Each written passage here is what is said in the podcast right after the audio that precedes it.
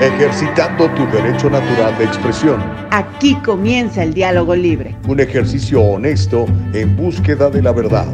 Comenzamos.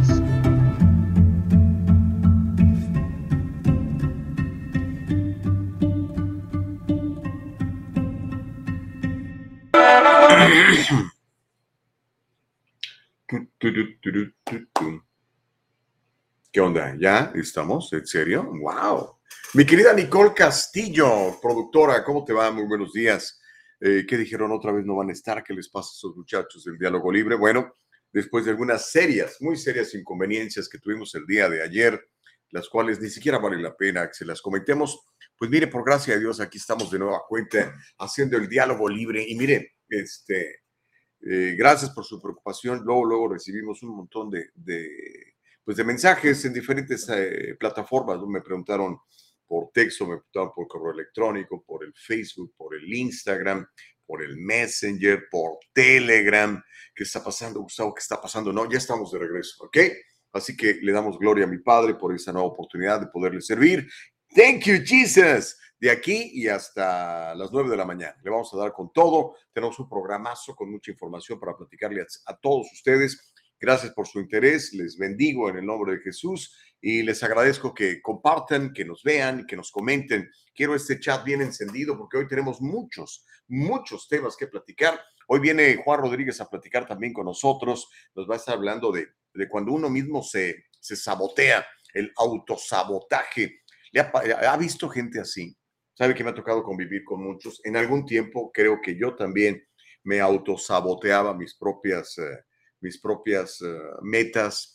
Y bueno, el día de hoy vamos a platicar de eso con el maestro Juan Rodríguez, que es un empoderador, es un tremendo, pues, eh, orador más que motivacional, yo diría instruccional. Así que eh, hoy vamos a platicar un rato con él. Y tenemos mucha información que darle, mucha, mucha, mucha. Así que mi querida Nicole Castillo, te mando un abrazo con mucho cariño, mi productora. por supuesto, Eva Castillo, que nos produce de manera ejecutiva. Eh, vamos a comenzar hablando de lo que está pasando en Los Ángeles. ¿eh? La presión está fuerte, fuerte, fuerte para que renuncie tanto Gil Cedillo, el concejal, como el otro concejal, Kevin de León. Ahora es a los sindicatos los que lo están, los están presionando seriamente. Quieren que se vayan. Fuera, los quieren fuera. Y Black Lives Matter, por supuesto, cuando no, esa eh, organización de extrema izquierda que se volvió multimillonaria eh, a raíz de los sucesos de George Floyd. Ellos también están exigiendo la renuncia de Kevin de León y de Cedillo. Les han ido a hacer ahí este, manifestaciones enfrente, frente de sus casas. ¿eh? Ahora sí, ¿cómo la ve? Eh? Se les ha volteado el chirrión por el palito. Y mientras eso sucede, el presidente de los 81 millones de votos asegura que la economía está fuerte como el infierno. Eso va a ser parte de lo que vamos a comentar en la mañana del día de hoy. Por supuesto, hay muchas más noticias. Vamos a ver hasta dónde nos alcanza el tiempo y vamos a dar con todo, ¿ok? Así que mmm, muchísimas gracias por comentar, muchas gracias por estar eh, participando. Comparta esto. De hecho, mire, yo que estoy diciendo comparta, no, lo he, no he compartido esto en mi propia página de Facebook. Simplemente síganme en redes sociales, ahí me va a encontrar como Gustavo Vargas Saucedo. Entonces voy a mi página de Gustavo Vargas Saucedo busco el diálogo libre en el buscador y me aparece ya la transmisión. Entonces, lo, que, lo primero que hago es darle un like y después compartirlo. El botoncito que dice share, share now, pick. Y mire, ya lo estoy compartiendo. Así que si usted me ve en uh, la página mía, ahí me va a encontrar. Y por favor, recomiende, por supuesto, el canal en YouTube. Suscríbase a él. Estamos como el Diálogo Libre. Y ya sabe que siempre nos va a encontrar en la página de www.eldialogolibre.com. Y por supuesto, vamos a estar siempre en Spotify, en Apple, en Anchor, en las más importantes plataformas de podcast. Allí nos encuentra, ¿ok? Yule Dalaví, muy buenos días. Como de costumbre, la primera persona que nos comenta en Facebook. Martita Moreno, ¿cómo te va? Muy buenos días hasta, hasta Fresno. Don Denis S. Torres dice, What's up, Ghost? Nicole, qué frustración con este pedófilo, delincuente, basura, amante de, de sábanas.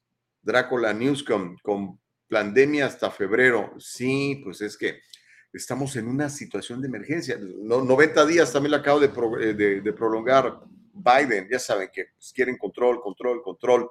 El buen Felitec, mi chaca, mira, hasta Felitec se acaba de conectar Eh, hace poquito estaba celebrando este, una fecha muy importante eh, gracias, mi buen Feli. Lamentablemente estuve fuera de la ciudad, pero te mandamos un abrazo.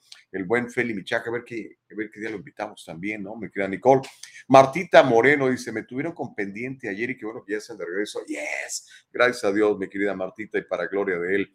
Imelda dice: Buenos días, Dios bendiga nuestras, uh, nuestro día. Claro que así va a ser, Imelda.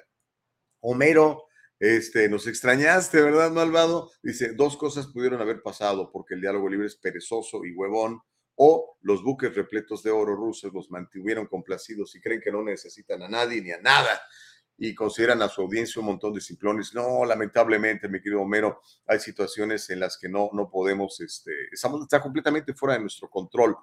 Ah, sería muy largo explicarle, pero básicamente tiene, ver, tiene que ver con la plataforma desde la cual originamos todo. Entonces la plataforma estuvo haciendo cambios estructurales muy grandes y, este, y pues no alcanzaron a estar a tiempo para que nosotros pudiéramos eh, eh, transmitir a través de esta plataforma que usamos. Algún día le voy a pedir a, Nicole que nos explique todo, es bastante eh, complicado para, por, por, lo menos para mí. María Pérez dice, qué bueno que ya están, bendecido día a todos. Don Mike Suárez dice, hello, hello. Esa gente de Black son unos sinvergüenzas, pero tienen el apoyo del alcalde y tu emperador, Gavin primero, pues, pues están haciendo lo que se les antoje, dice Don Mike. Pues sí, y lo van a seguir haciendo usted que usted quiera, ¿eh? Usted, usted tiene el poder, usted tiene el control salga a votar y, escoja otras autoridades. Ana Bella siempre nos felicita, dice que extrañó el programa de ayer. Pues aquí estamos ya para darle. ¿eh? Sali Tello dice, qué bueno que están aquí. Buen día. Gracias, Salita. Con mucho cariño te mando un abrazo a ti y tu esposo. Norma García también está eh, conectada. Dice, gracias por el regalo que con esfuerzo nos dan todas las mañanas. Los extrañé. Bueno, aquí estamos ya, Normita. Gracias por tus palabras de, apoyo. Son bien padres para nosotros. Silvia dice, bendiciones, saludos. Qué bueno que ya estamos viendo y escuchando. Feliz día. Eh, Denis dice, el cabeza de coco lo que extraña es comentar estupideces y frustración como típico izquierdista, llorón. Órale, pues mire, vamos rápido porque la, cosa está, está grave para, para Kevin de León y para Gil Cedillo. Eh, yo diría más para Kevin que para Gil, porque Gil, pues él igual ya perdió su, su posición en el concilio, se tiene que ir este año. Este, una super izquierdista, eh, Eunice, quién sabe qué se llama la muchacha, eh, fue elegida por ustedes, ¿no? Ustedes quieren izquierdistas ahí en el gobierno. Este, así que él ya se va y, si gana Caruso, Dios quiera que así. De hecho, yo sé que Dios quiere que gane Caruso, pero usted quiere que gane Caruso. Eh, si Caruso gana, pues va a tener Chamba Gil porque está en su, en su grupo, ¿verdad? Y si no, pues se va a quedar en calidad de cadáver político. Mientras que Kevin, sí, ahí se le puede acabar la carrera, ¿verdad? Este, si, y lo más probable es que lo, lo van a forzar a, a, irse. Él no, no se quiere ir. Pero mire lo que ha estado haciendo Black Lives Matter. Están exigiendo la renuncia de estos dos concejales. Han estado acampando frente a la casa de Kevin de León, insistiendo en que él y Gil Cedillo renuncien al Consejo Municipal de Los Ángeles. Este es el reporte de la televisión local, vamos a verlo, pero quiero que, que vea usted cómo se le olvida a la gente rápido. Y lo digo por ustedes, amigos demócratas, ¿Cómo, ¿Se acuerda cómo alababan a Gil Cedillo por el asunto de las licencias para indocumentados? Y era wow, casi le hacían una estatua. Y ahora, miren, lo abandonan bien gacho. Y lo mismo con Kevin de León, que se acuerda que declaró a California Estado Santuario, él promovió todo esto y cómo lo alababan y las noticias y los periódicos y todos los líderes, ¿verdad? Este, comunitarios, ay, Kevin, Kevin. Y ahora, híjole, se le voltearon de inmediato.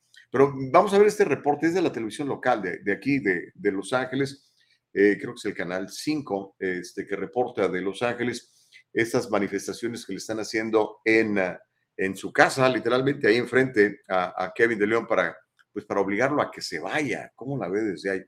Eh, así es la política, ¿no? Así es la política.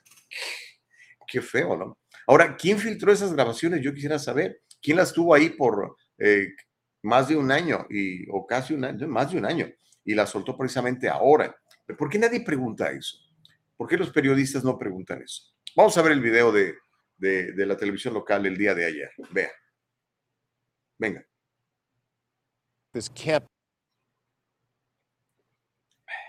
Mm, estamos teniendo problemitas. A ver si lo, bueno, mientras lo tenemos, dice um, Rosa Ríos dice, los extrañamos ayer, qué bueno que ya están de regreso, gracias a Dios, gracias a Dios, de, veras, literalmente, mi querida Rosita. Este, gracias por el apoyo y los comentarios. Ya saben, compartan esto, mire, hagan lo que yo estoy haciendo ahorita. Háganlo share en su propia plataforma de Facebook. Casi todo el mundo tiene Facebook, ¿no? Pero bueno, vamos a, al reporte ahí desde Eagle Rock de la televisión local de Los Ángeles. Organized by Black Lives Matter. And you can see that there are about a half a dozen tents here set up on the street, sort of down the street from where Kevin De Leon, the LA City Council member, lives. And these protesters are saying they're going to stay here uh, until both De Leon and Councilmember Gil Cedillo resign. Meanwhile, black civil rights leaders say the council needs to fix the harm that was caused by that leaked audio by appointing a black city council member as council president. The president of the city council is a powerful position. Uh, it control, he or she controls a lot that gets done, not only on the council, but in the city. So it makes a good statement. We are going to put an African American, whoever that might be, in there, and now we are trying to undo some of the grave damage that's been done. It has been a week since that recorded conversation first became public. On it, four of the city's top Latino leaders are heard making racist comments during a discussion on redistricting. So far, two of the four have resigned. Council President Nuri Martinez gave up her seat under pressure, and labor leader Ron Herrera also stepped down. But council members De Leon and Cedillo have gone silent lately after first issuing apologies, even as protesters have called for them to quit. Not only were they saying things, um, racial slurs and other things about black people, but they were trying to disenfranchise black people by creating redistricting, by trying to redistrict and, and take away black people's voice. The city council is set to vote on a new president tomorrow. Friday's meeting was canceled because of the threat of more protests. Demonstrators filled the council chambers and disrupted meetings last week. Meetings for tomorrow and Wednesday are scheduled to be held virtually, technically because one council member, Mike Bonin, tested positive for COVID. He has since tested negative. Meanwhile, the protesters here outside Councilmember De Leon's home say they're not going anywhere. They're staying here 24 7, and sometimes they use leaf blowers and bullhorns to make their point. Neighbors say they have had enough. The only problem is, is when they get the profanity, they get out of, out of control with this. You know, this is a neighborhood with children. We don't want to hear the profanity in, in the neighborhood. You know, they can do what they have to do, but bring it down to a minimal. Back here live, and we believe that is a council member De Leon's home back there. We're not even sure if he's staying here or if he's gone to stay somewhere else. The protesters have parked a porta potty in front of his driveway. And in talking to some of the neighbors here this morning, they are not at all happy with this situation. They're not a part of this controversy. They don't feel like they're responsible for it. One man told me, I hope this ends very, very soon. Órale, órale, órale. Ahí lo tiene, ¿eh? este, tremenda bronca. Biden pidió la cabeza de estos señores también. ¿no? Todo el mundo, o sea, si hay alguien apestado ahorita se llama Kevin De León y Gil Cedillo. Yo la verdad les he llamado y mire, tengo sus números personales, ¿verdad? Eh, pero ¿para qué les llamo? No me van a dar la entrevista. No me la dieron antes, que estaban populares o populares, menos ahora, ¿no? Pero es lo que está pasando en la, la, la ciudad de Los Ángeles, que es un polvorín. Eh, ahora la división es entre negros y latinos. ¿Cómo la ve? Como si hiciera falta más división. Y eso que los dos son de izquierda, ¿eh? los dos son demo, eh, demócratas. Pues ahí lo tiene, que con su pan se lo coman por andar promoviendo este asunto del tribalismo y de eh, lo que le llaman identity politics, ¿no? Queremos políticos que quieran a la ciudad y que quieran lo mejor por la ciudad. No queremos políticos de específico color. Por lo menos a mí no me importa el color. Me importa el carácter de la persona, ¿no? Pero bueno, um, dice Sally Tello, ¿y Oaxacan Lives Matter? No, también hay un grupo ahí de, indígenas, eh, no sé si era zapoteco o de origen zapoteco, acabo de estar en Oaxaca, qué lugar más hermoso. Y también están presionando para que se vaya, ¿no? Sobre todo por la broma que hizo Gil Cedillo. Homero dice, lo que me molesta de esta situación es que la comunidad afroamericana definitivamente está viendo la posibilidad de quedarse con todo el poder, pero por supuesto, en la ciudad más importante o la segunda más importante del país, y eso a causa del grupo conservador latino, ¿qué tiene que ver? ¿Qué tenemos que ver los conservadores? Ustedes háganse bolas. Homero dice, sin lugar a dudas, Kevin y Gil se tienen que ir. Fueron parte de algo repugnante, pero se tienen que ir para proteger su legado. Son unos campeones de la comunidad latina. Desafortunadamente se le fueron las patas. Pues ahí, ahí donde quisiera ver a todos esos que los alababan y los ensalzaban y los invitaban a comer, a cenar y todo lo demás. Que los respalden, ¿verdad? Dice Reyes, esa pregunta de quién grabó el audio se podría comparar con Hitler, siendo judío asesinando a millones de judíos, a veces el enemigo lo tienes más cerca de lo que te imaginas, dice Reyes. Y Homero dice que la mega supereconomía del presidente. Ay, Dios mío. Bueno, a propósito, y, vámonos ya a, una nota de carácter eh, absolutamente nacional, pero que nos está tocando a todos, nos está golpeando a todos. Pues anduvo por acá el, presidente de los 81 millones de votos, después se fue a Oregon, y usted sabe que a, Biden le encanta el helado, ¿verdad? Entonces dio unas declaraciones ahí comiéndose un helado, no sé qué, de qué sabor era, si era Rocky Road o de vainilla con chocolate, o no sé de qué era. Eh, ahí tenemos la foto, a ver si usted puede identificar de qué sabor era el helado que se estaba comiendo el presidente más popular en la historia de los Estados Unidos por lo menos en cuanto a votos se refiere. Pues bueno, este, lo agarraron en Oregon y le preguntaron, oye, ¿qué onda con la economía, verdad? Y bueno, eh, todo parece indicar que, a Biden se le congeló el cerebro. Ya ve que cuando uno agarra algo muy frío para comer, como que siente uno que se le congela el cerebro. Yo creo que en ese momento le pasó al presidente de los 81 millones de votos. Y estuvo ahí en esta heladería en Oregon el fin de semana y se olvidó de los millones de estadounidenses que diariamente están sufriendo eh, por la economía. Y le preguntaron, dice, eh, no me preocupa la fortaleza del dólar, dice, me preocupa el resto del mundo. Imagínense, está preocupado por, por el resto del mundo. Eh, dice, make sense, tiene sentido. Y luego el señor Biden, cuando se le explicó, se le pidió que explicara sobre la inflación, el presidente de los 81 millones de votos y 79 años, respondió, dice, nuestra economía está fuerte como el infierno, mientras seguía comiéndose su helado. De, por cierto, son mis favoritos de el cono de, de waffle es rico, ¿no? Los comentarios del de, eh, presidente de los 81 millones de votos eh, fueron en, en, Portland, en Oregon, en Oregon donde este, pues también, igual que en California, están sufriendo las ah, consecuencias de las malas administraciones de estos dos pésimos, terribles, malísimos años, eh, por lo menos a nivel económico, de este señor Biden. Vamos a ver las declaraciones y dígame usted si la economía está fuerte como el infierno. Venga, presidente. I'm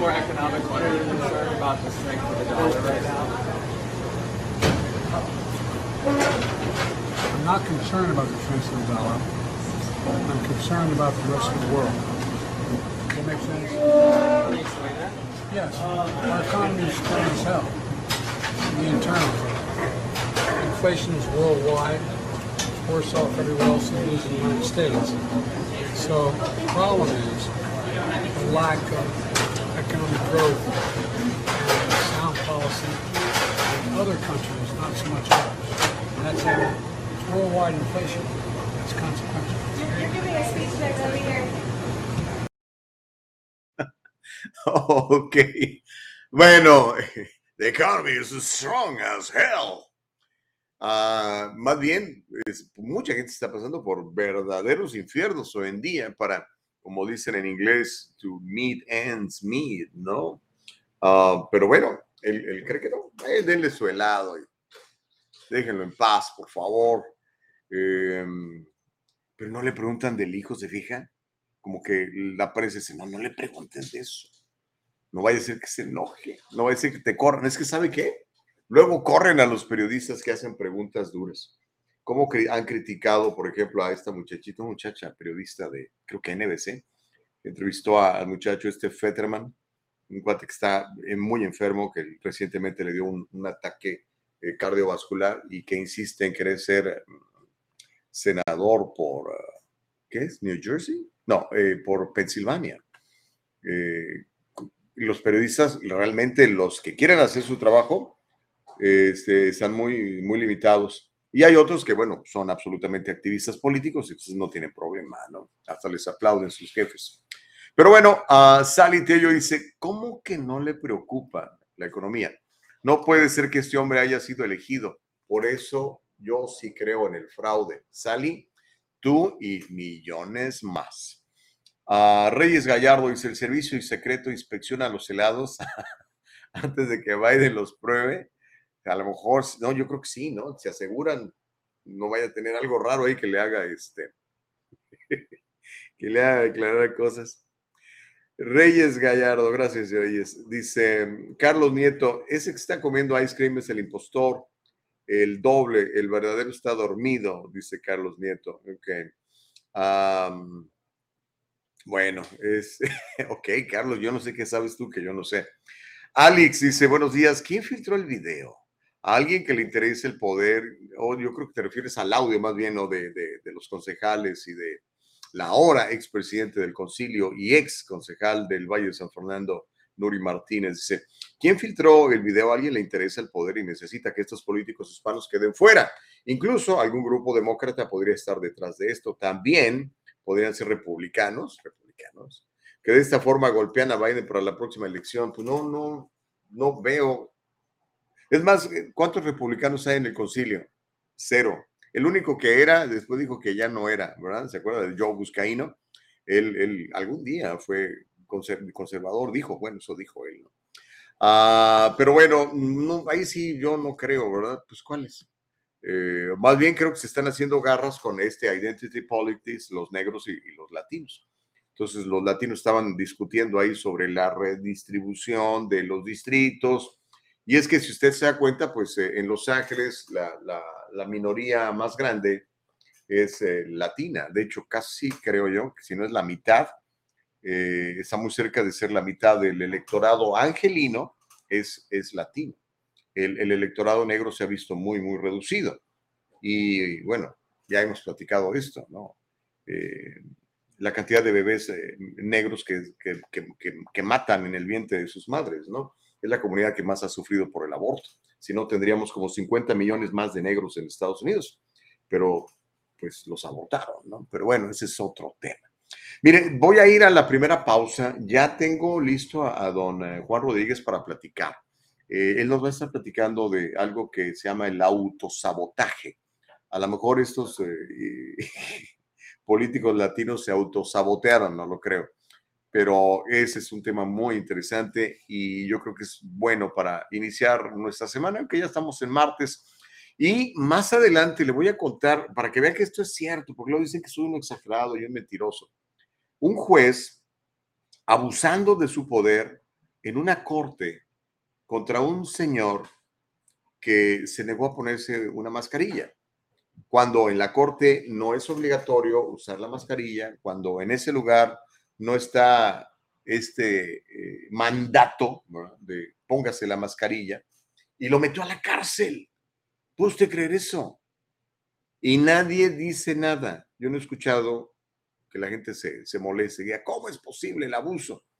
Y le tengo ese video impactante, cómo me dio coraje cuando vi estas dos viejas locas eh, mancillando una de las obras de arte más importantes de, de, eh, de Van Gogh, de Van Gogh, de Vincent Van Gogh. Bueno, vamos a platicar de eso al regresar de la pausa. Aquí está ya listo don Juan Rodríguez para entrarle con todo al tema muy sabroso en la mañana del día de hoy. Por favor, comente. Quiero ese chat ir viendo, ¿ok? Regresamos. No le cambies el diálogo libre. El abogado José Jordán es un inmigrante como muchos de nosotros. Llegó indocumentado y fue aquí donde se hizo residente y se convirtió en ciudadano. Y ahora es presidente y fundador de la firma legal José Jordán y Asociados, donde unido a otros abogados se especializan en casos de inmigración, casos de accidentes y casos penales y criminales. Llámeles, todos ellos hablan su idioma y están para servirle. Aparten la fecha, emprendedores. Este jueves 20 de octubre, el Triunfo Corporation presenta su sexto seminario presencial sobre planeación financiera e impuestos. El Superman de los negocios, Carlos Guamán, nos hablará de cómo conseguir créditos corporativos para su negocio y resolverá las dudas que tenemos todos los emprendedores sobre los impuestos. George Paniagua, de Jellyfish Commercial, nos hablará sobre el acceso al capital para tener un mejor y más grande negocio. Natalie Daycare nos explica sobre cómo echar a andar un negocio sobre cuidado infantil y generar muy buenas ganancias. Y Gustavo Vargas nos dirá cómo crear diferentes fuentes de ingresos y aprovechar todos los recursos que tenemos a nuestro alcance. La entrada es libre y habrá alimentos y bebidas cortesía de Legacy College Prep High School. Llama o envía un texto para reservar al 714-953-2707. Nos vemos este 20 de octubre a las 6 de la tarde en el Triunfo Corporation. Bueno, ahí tiene la invitación, ¿eh? Es pasado mañana. Así que por favor, llegue, va a estar espectacular. Eh, tres muy buenos panelistas, su servidor también va a estar allí, vamos a hacer cuatro. Me encantará tenerte por ahí, ya sabes, que conozcas a más personas, eh, personas emprendedoras, gente que quiere salir adelante eh, a pesar de esta economía. Y comentaba por ahí, Homero, que mucha gente se ha beneficiado de esta economía. Claro, porque acuérdense que cuando este tipo de crisis económicas suceden, la gente que está preparada, lista y con la información correcta, le va mejor. Esa es una realidad. Así que usted también aproveche todo esto, la información que damos de manera gratuita y en español. Eh, le esperamos, pero recuerden, para poder asistir tiene que llamar o enviar un texto al 714-953-2707, 714-953-2707. Hoy a las 12 del día haremos el triunfo financiero con padre, mi buen amigo Carlos Guamán. Así que a las 12 también lo esperamos en redes sociales para que se entere más de cómo está el asunto económico y para que lo invitemos de nueva cuenta. Así que lo espero ver pasado mañana por allá en el condado de Orange. Usted que vive por el sur de California, dese la vuelta. No se va a repetir. Son eventos extraordinarios que en cualquier otro lugar le costarían miles de dólares y aquí se los ofrecemos eh, gratuitamente y con la posibilidad de que conozca otros emprendedores, otras personas que se quieren superar como usted. ¿Ok? Bueno, mientras eh, tenemos el enlace con don Juan Rodríguez, déjeme le cuento lo que está usted comentando. Homero dice, cuando escucho a un supuesto conservador decir que la economía está mal, pero han hecho más dinero hoy que nunca gracias al boom económico del presidente Biden, me pregunto, ¿son tan cínicos? No, mi querido Homero, es que tú ves, ves, así como cuando eh, eh, me acuerdo, mi papá me decía, mira, Gustavo, va a llover. Yo tenía 8, 9 años. Decía, ¿cómo sabes que va a llover? Decía, ¿en serio, papá, no veo ninguna nube? Me dijo, no, mira. Y me empezaba a enseñar cosas. Y al ratito estaba lloviendo. ¿okay? Entonces, cuando tú sabes lo que va a pasar, lo puedes anticipar, te preparas. ¿okay? Pero cuando no sabes, pues te lleva, que te carga el payaso, como decimos los mexicanos. Rocío Pérez dice, buenos días, saludos, bendiciones. Elvita dice, me operaron mi ojito. Ay, espero que estés bien, Elva. Vamos a orar para que tu ojito esté bien, se recupere pronto, para que nos puedas ver con esos ojazos hermosos que Dios te ha dado. Dice, sí te escuché, saludos cordiales, bendiciones. Muchos, muchos saludos, mi querida Elvita Payán.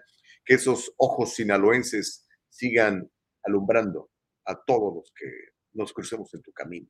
¿eh? Yo sí, muy buen día, saludos, gracias Josefina. El señor Chávez dice, bendecido semana para todos, gracias hasta Marian, ¿verdad? Noé Contreras dice, liberales, he ahí su presidente. Qué lamentable. Y, se ve hasta gracioso, ¿no? Pero el asunto es que lo que está haciendo no, no causa ninguna gracia. Eh, qué manera de destruir un país en tan poco tiempo, ¿no? Ah, Juan Rodríguez dice, Mehmet Oz, eso sí es Mehmet, Oz el que está compitiendo contra este Fetterman allá para ser senador de, de mm, Pensilvania. Por cierto, Juan, cuando este, estés listo, nos, nos mandes decir, por favor, para, para entrar. Okidoki. Ok, bueno, este, mientras está listo Juan Rodríguez, le tengo más historias. Mire, esta buena, como se la anticipé. Un juez abusa de su poder en una corte de Carolina del Norte. Un juez loco, abusivo, gandalla. Este hombre lo metieron a la cárcel un día porque rechazó la orden de un juez izquierdista de ponerse una mascarilla en la corte, a pesar de que no existen esos mandatos a nivel local. Eh, el muchacho se llama Gregory Hahn, es un veterano de guerra, aparte, veterano de guerra, vaya manera de honrarlos, ¿no?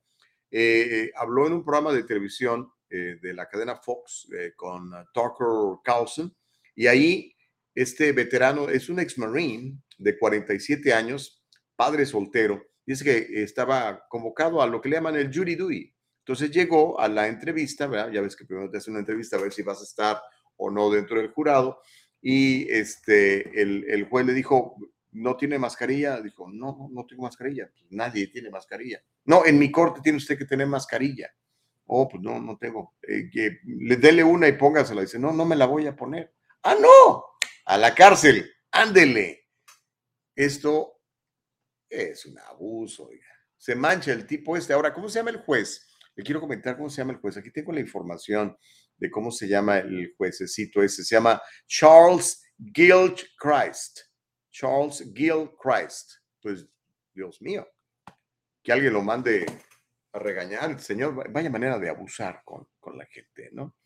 Pero, y con un ex-marine para que se te quite. Pero bueno, para que vea que de que los hay, los hay. ¿Se imagina este señor siendo gobernador o algo más? O sea, ¿dónde está la, dónde está el juicio, un juicio de un juez? Se supone que tiene que ser una persona con buen juicio. ¿no? No, es que en mi corte, oiga, pero no hay mandato, pero aquí adentro de este, aquí yo mando, póngasela. No, no me la voy a poner. Al bote. Ah, y aparte lo multaron. Increíble. Este, a lo mejor usted ni se enteró, pero miren, aquí yo le digo, para que vea cómo está la gente de loca de la cabeza. Dios nos libre de estos jueces, ¿no? Ah, dice Mike Suárez, me parece muy bien la actitud del juez, solo así aprendan a respetar a las autoridades. Ok, Mike, está bueno. Eh, hágase la voluntad de Dios en los bueyes de mi compadre, ¿no? Eh, ¿Cómo estará? Es como ahorita que estará pensando Kevin de León, ¿ah? después de lo que dijo y lo que le pasó. Y ahora cómo le están jugando este tribalismo, ¿no? Este identity politics. Homero dice, también el hijo del presidente es un veterano y muchos pelagatos lo señalan que no le han dado a este país más que quejas. Hunter Biden es un héroe americano y ha sido señalado por los traidores insurrectos. No, este Hunter no, no lo dejaron entrar a la milicia, o más bien lo echaron de la milicia por, por sus adicciones, serias adicciones. Eh, espero que se haya corregido. Y bueno, ahora que lo metan a la cárcel, yo creo que va a tener tiempo para recuperarse de todas sus adicciones, ¿no? Espero. Sale dice tiranía, cada vez más tiranía en Estados Unidos. Nos vamos a ver en ahora, en el 8 de noviembre, tiene usted posibilidad de echar para afuera a toda esta gente loca, ¿no? Pero pues, vamos a ver. Rino dice good morning. Y Dani dice que nos extrañó ayer. Saludos, Gus y chicas Castillo. Órale. Rocío Pérez dice buenos días, saludos y bendiciones. Órale, pues. Bueno, más noticias, órale, pues, más noticias. le quiero contar, y, este video sí lo, lo tenemos que poner, oiga. Se trata de dos jovencitas de estas eh, religiosas fanáticas que creen en la religión de el cambio climático, del sobrecalentamiento de la Tierra. Y están tan locas que llegan increíblemente a, un museo en, en Londres, la Galería Nacional de Londres, y van a profanar la célebre obra maestra Los girasoles del maestro Vincent Van Gogh le, avientan una, lata de, sopa. Gracias a Dios, después me enteré yo, porque cuando vi el video me daban ganas de, de apretarles el pescuezo a estas dos chamacas estúpidas. Gracias a Dios, el vidrio protegió la obra. Tienen un vidrio que protege las obras. Pero las tipas estas sí querían darle en la torre a, esta obra de teatro. Esto fue en la Galería Trafalgar de, de, perdón, en la Galería de Trafalgar Square la Galería Nacional de Londres. Ahí está eh, el, cuadro de los girasoles. ¿no? Llegaron estas dos chamacas, les digo los nombres, no tiene ni caso que le diga los nombres, par de estúpidas, ¿no? Que buscan, pues no sé, notoriedad, así como la pobrecita de Greta Bueno, en el caso de Greta Thunberg la manipularon, pobre niña, ¿no? Pero estas ya son dos adultas, ¿ok? Entonces le echan la, la, sopa a la obra de arte de Vincent Van Gogh y empiezan a gritar, ¿qué vale más, el arte o la vida? sea, según ellas, si usted sigue manejando su carro a gasolina, es un asesino. Si usted sigue comiendo carne, es otro asesino. Si usted, eh, no sé, quiere prender el aire acondicionado cuando el gobernador dice no, es usted un asesino. Pues bueno, para que se dé una idea, esta obra de arte, en 1987, Los Girasoles, fue vendida por 22 millones y medio de libras esterlinas, que son más o menos unos 28 millones de euros, más o menos unos 30 millones de dólares. Pero tenemos el video, tenemos el video, vamos a verlo, Nicole. Este, vamos a verlo y después platicamos con Juan Rodríguez, que me dice que ya está listo también. Vamos a ver el video y dígame usted qué le parece estas dos activistas del cambio climático. Por supuesto, con los pelos anaranjados, morados, rosas, no sé de qué color. Están. ¿eh?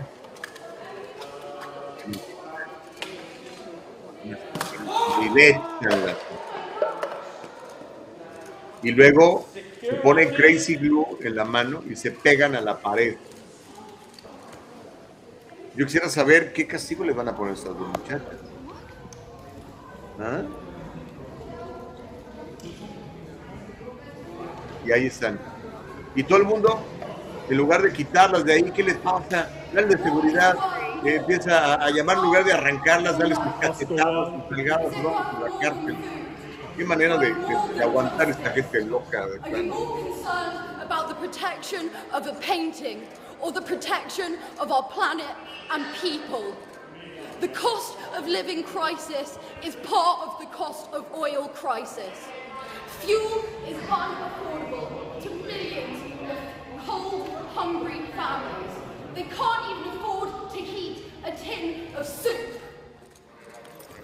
While crops are failing, millions of people are dying in monsoons, wildfires, and severe drought. We cannot afford new oil and gas. It is going to take everything we know and love. Do not buy solar panels. ¿Cómo la ves desde Ya, están locas. Estas niñas obviamente fueron adoctrinadas desde chiquitas. Pero bueno, así como esas religiosas de fanáticas del cambio climático y de nada de petróleo eh, y de nada de carne de vaca, que porque estamos destruyendo todos esos cuentos que nos han vendido, ¿no? Y que el mundo se va a inundar y vea usted a todos estos líderes manejando sus jets contaminantes y comprando mansiones a la orilla de la playa, que no saben que se les van a inundar. ¿Cómo? O sea, poquito de, ay Dios mío, hagan un poquito de análisis. Estas muchachas están tan, tan, tan perdidas. Pobrecitas, son absolutamente manipuladas por, por esta, esta gente oscura, ¿no? Pero en fin, voy a leer unas de sus reacciones y después vamos a platicar con Juan Rodríguez, que, que ya, ya lo tenemos listo. Eh, dices, yo había visto el opinión este video hace días, pero no le puse mucha atención. Pues mira, brother, imagínate nada más. Ahora, a lo mejor muchos de ustedes, no sé, no se molestan, dicen, ah, Vincent Van Gogh, a mí qué me importa. Imagínate que lo hicieran, no sé, con un, cuadro, no sé, que, que llegaran, digamos, a, al, por poner un ejemplo, algo que, algo que recientemente hice en Guadalajara, los murales de José Clemente Orozco ah, en el, Instituto Cultural Cabañas y que llegaran a mancharlos. Y que, pues, ¿Se imagina? Ahí mismo les meten sus nalgadas y, Dios mío de mi vida, están locas. Dice Myron, dice, ¿cuánto les pagarían a estas señoritas estúpidas? Yo creo que nada, brother. O a lo mejor Heinz, la marca, porque aparte se llama la, marca de la lata de, de, de sopa, ¿no? Norma dice, pues ¿Qué fueron escuchadas? Lo fueron. ¿Mal lo que hicieron? Sí, dice Norma. Elsa dice, tenemos cada loco y locas en la calle y ay Dios mío, ¿qué se fumaron? Varios puritos, dice Elsa. Sale y dice, otro loco tiró un pastel a la Mona Lisa en Louvre hace unas semanas. Oh, esa no me enteré, pero gracias a Dios están protegidos. Le digo que esta gente está loca. Reyes dice, esa gente es la que de repente enloquece y se andan encuerando a media calle. Bueno, hay otros que se encuentran tranquilamente. ¿No se da una vuelta por San Francisco? Es bien común que vaya usted caminando por San Francisco y en que encuentre encuerados, ¿verdad? Ah, sobre todo ahí en el área bonita, ¿no? En el Fisherman Square, para que los turistas vean. Qué desastre esa ciudad de San Francisco. La ciudad de el emperador Newsom. La ciudad de Pan Nancy Pelosi. lo, lo peorcito sale de ahí, Dios mío. Norma dice, pues, ¿de qué fueron escuchadas? Lo fueron, eso ya lo había leído. Myron dice, ¿cuántos pagos también ya lo he oído? Perdón. Eh, Noé Contreras dice, estas comieron del mismo lado de Biden. Dennis dice, igual que los borregos demócratas, estos son los que jodieron al mundo con pensamientos de retrasados mentales. A la Tierra no le puedes agregar a quitar un grado de, temperatura. Good luck trying, basuras, dice. dice Homero, hipócritas. Cuando los corruptos miembros recientemente llegaron a la Corte Suprema siguiendo la Constitución al quitarle derecho a la mujer, aplaudían sátrapas. ¿Aplaudían de qué?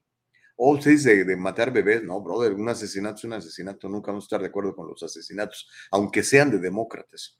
Sally Tello dice, demuestre su... es una broma. Demuestre su poca educación e ignorancia con esos comportamientos. No tolero ese tipo de activistas, dice Sally. Mauricio dice, Gustavo, si no crees en el cambio climático, que alguien te explique qué es permafrost y cómo nos va a cambiar el mundo. Pues mira, desde que yo era niño inventaron este cuento, nos hablaban de que no usáramos aerosoles porque la capa de ozono. Y me acuerdo, yo me peleaba con mi papá porque yo me creía todas estas mentiras que me decían en la secundaria, ¿no? Y pues no. Eh, y luego recuerdo el video del señor, ¿cómo se hizo rico? Albert Gore, ¿se acuerda? Al Gore, el que creo yo le robaron las elecciones con Bush. Este, hasta le dieron un Oscar por su documental, ¿no? The Inconvenient Truth, que decía que para el 2012 era, se iba a acabar el mundo, mira. Eso sí, él se hizo súper millonario. No, yo no lo creo, brother. La verdad, perdóname, no, lo creo. Y los científicos serios tampoco creen esto. Aunque son la minoría, ya sabes que muchos pues, los compran con dinero. Se andan recomendando todos estos, estos fármacos y toda esta cosa. Brother, es billete, brother. Por favor, investiguen un poquito. Ah, Alex dice, el Marine está como aquellos policías que en las calles, carretera no respetan las leyes de tránsito, creen que las reglas y las leyes son solo para otros. Alex, es que esa no era una regla. es nomás este juez loco que él quiere que todo el mundo hable con él con mascarilla, pero él no se la pone aparte. Pura hipocresía y control, brother. Feli dice, muchachas malcriadas que no respetan reglas ni el derecho de los demás. Estamos completamente de acuerdo. Dice Mike, déjela que haga lo que quiera, Gustavo, ya que tú estás con lo que no respetan, como el veterano no quiso respetar al juez. Sí, sobre todo con el peligro tan grande, hermano. Este, Elsa, muy buenos días, Gustavo, los extrañé ayer. Bueno, ya que estamos de vuelta. ¿Qué onda? ¿Te, ¿Podemos eh, enlazarnos con, con, con Juan? Creo que ya, ya tenemos a Juan. Bueno, si tenemos a Juan, sí, ya lo tenemos. A la viva, a la va, a la bim, bomba. Juan Rodríguez, ra, ra, ra. hermano querido, gracias por levantarte temprano. Tempranísimo, no, un placer. platicar con nosotros. Un placer, Gustavo, todo lo ¿Cómo contrario. estás? Gracias a ti por la, la plataforma y la oportunidad y estamos aquí contentos para darle con todo. Oye, este, me propusiste un tema muy interesante y yo creo que vale la pena que, que lo comentemos, que es este asunto de, como cuando dice uno, es que se dio de balazos en los pies, ¿no? El, el, el, sabotearse uno mismo, el autosabotaje, Juan Rodríguez, ¿qué es eso? Mira, es cuando uno mismo se pone las limitaciones y las trabas aún teniendo todas las oportunidades. Yo creo que lo que hay que comenzar es con un par de premisas, Gustavo, y la primera de estas es entender un principio que nos da el, el mismo doctor um, Bruce Lipton, que dice, que eh, el subconsciente es un millón de veces más poderoso que el consciente. Mm. Ahora, ¿por qué te digo esto? Porque todo mundo estamos en algún momento, nosotros nos estamos saboteando constantemente y la cuestión es que no lo hacemos de forma consciente, lo hacemos de forma subconsciente en relación a la imagen que tenemos de nosotros mismos sobre todo a la autoestima que tenemos de nosotros mismos, son cosas que van a limitar el uso de nuestro potencial. Y otra vez, eh, hay una cosa bien interesante y es un tema tan profundo, tan amplio, yo sé que el tiempo va a ser limitado y vamos a tratar de condensarlo, pero Yo, yo arrancaría con una pregunta también para ti, Gustavo, que sería la misma pregunta para que la reflexionaran a la audiencia. ¿Qué crees que sería más importante?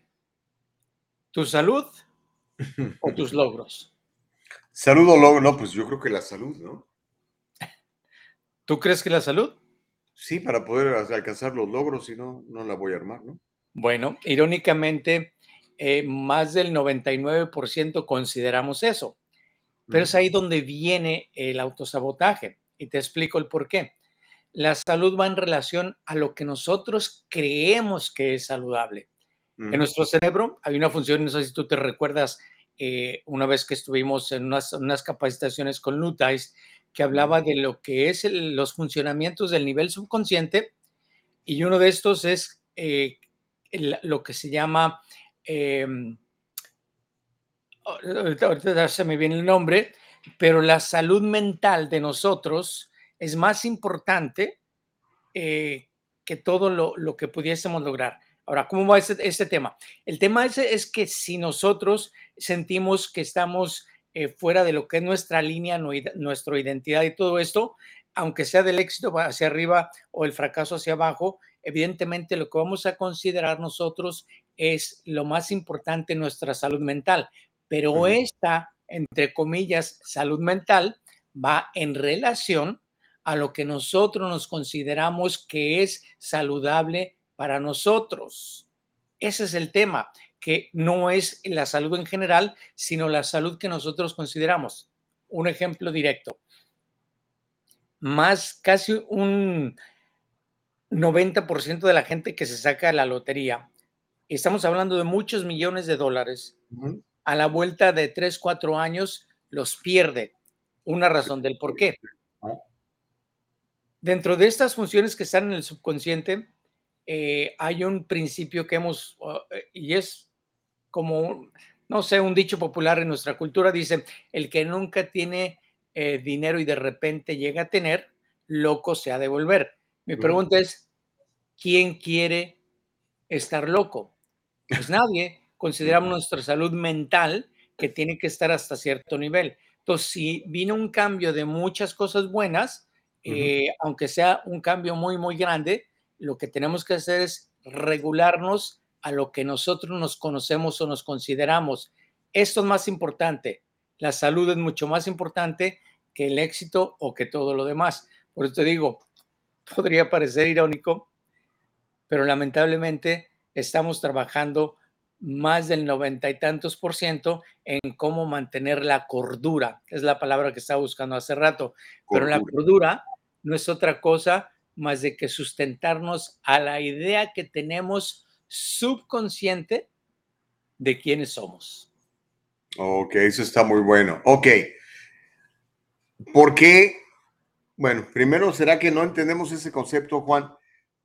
Eh, la mayoría de la gente no alcanza sus metas. E, el otro día escuchaba un entrenamiento muy viejo, pero muy sabio, creo que era Nightingale, y decía eh, a los 25 años tú platicas con los muchachos y todos tienen grandes sueños, pero a los 65 años te das cuenta que más o menos el 5% alcanzó sus sueños y el otro 95 no, y se sienten frustrados, tristes, enfermos, pobres, etc.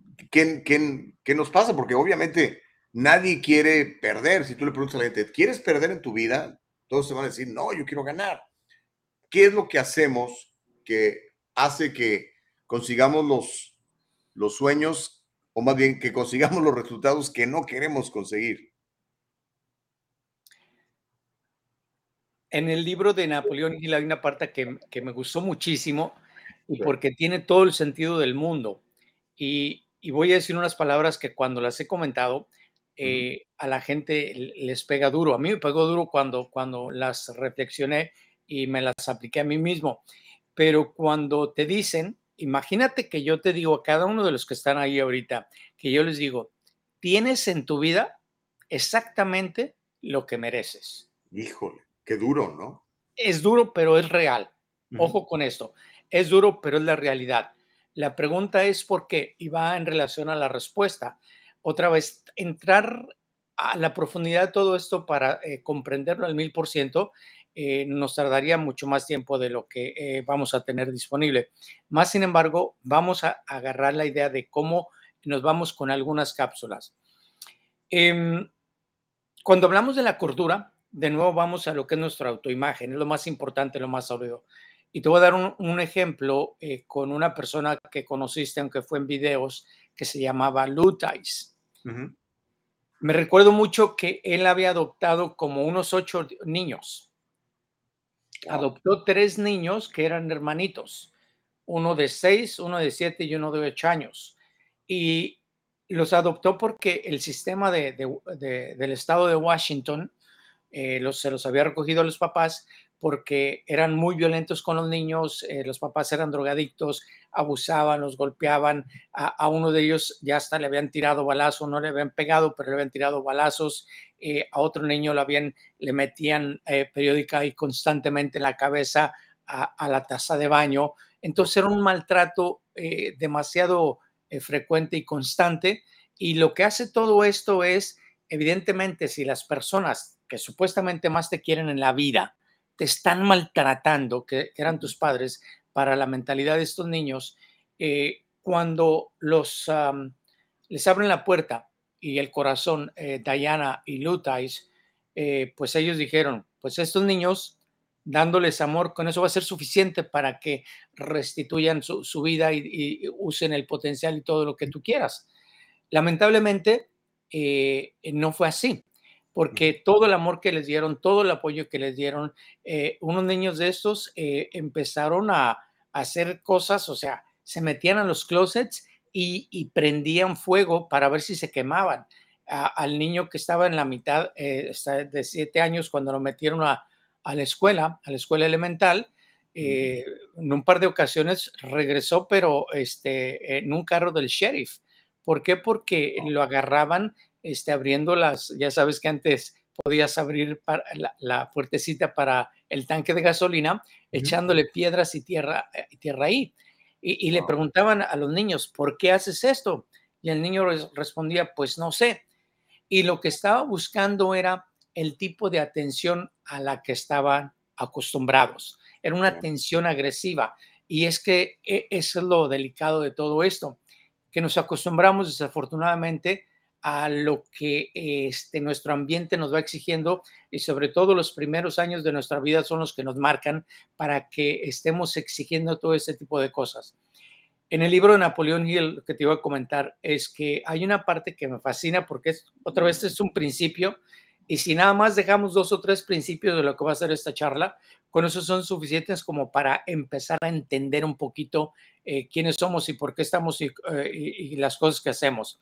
Pero esa parte de que yo te dije que es durísimo, de que tenemos exactamente lo que merecemos, va en relación al primer principio que te dije, de que nuestro subconsciente es un millón de veces más poderoso eh, que nuestro consciente. Lo que dice en el libro, y tú lo narraste, hiciste una narración estupenda, fenomenal de este libro, pero posiblemente recuerdes esa parte que dice, atraemos hacia nosotros las personas y las circunstancias que armonizan con nuestras ideas dominantes. Wow. Cierto. Necesito repetirlo para que nos quede claro. Atraemos hacia nosotros las personas y las circunstancias que armonizan con nuestras ideas dominantes. No dice buenas o malas, dice nuestras ideas dominantes. ¿Qué es lo que este, crea una autoimagen? Es lo que constantemente estamos pensando. Para estos niños que hablábamos de Lutais, en su idea dominante, lo que marcó su autoidentidad fue el hecho de que nadie me quiere, de que no merezco tal cosa, de que no, yo tengo que ser hasta cierto grado, cierto nivel de felicidad. Entonces, todo esto de manera subconsciente empieza, empieza a poder eh, de alguna forma sabotearlo y usar solamente lo necesario o la creatividad para ponerlo al nivel donde lo maltraten. Pero así lo hacemos todos. Así lo hacemos todos y no nos damos cuenta. Y otra vez, la respuesta de lo que dijiste, el estudio de, de Earl Nightingale, de por qué las personas, eh, más del noventa y tantos, yo creo que más del 98% no logramos los sueños y luego nos preguntamos por qué. Y solamente un 2% lo logra, porque a lo mejor trabajó, a lo mejor se, se dedicó a querer hacer un cambio desde su nivel subconsciente y eso requiere de mucho, de mucho entender quiénes somos.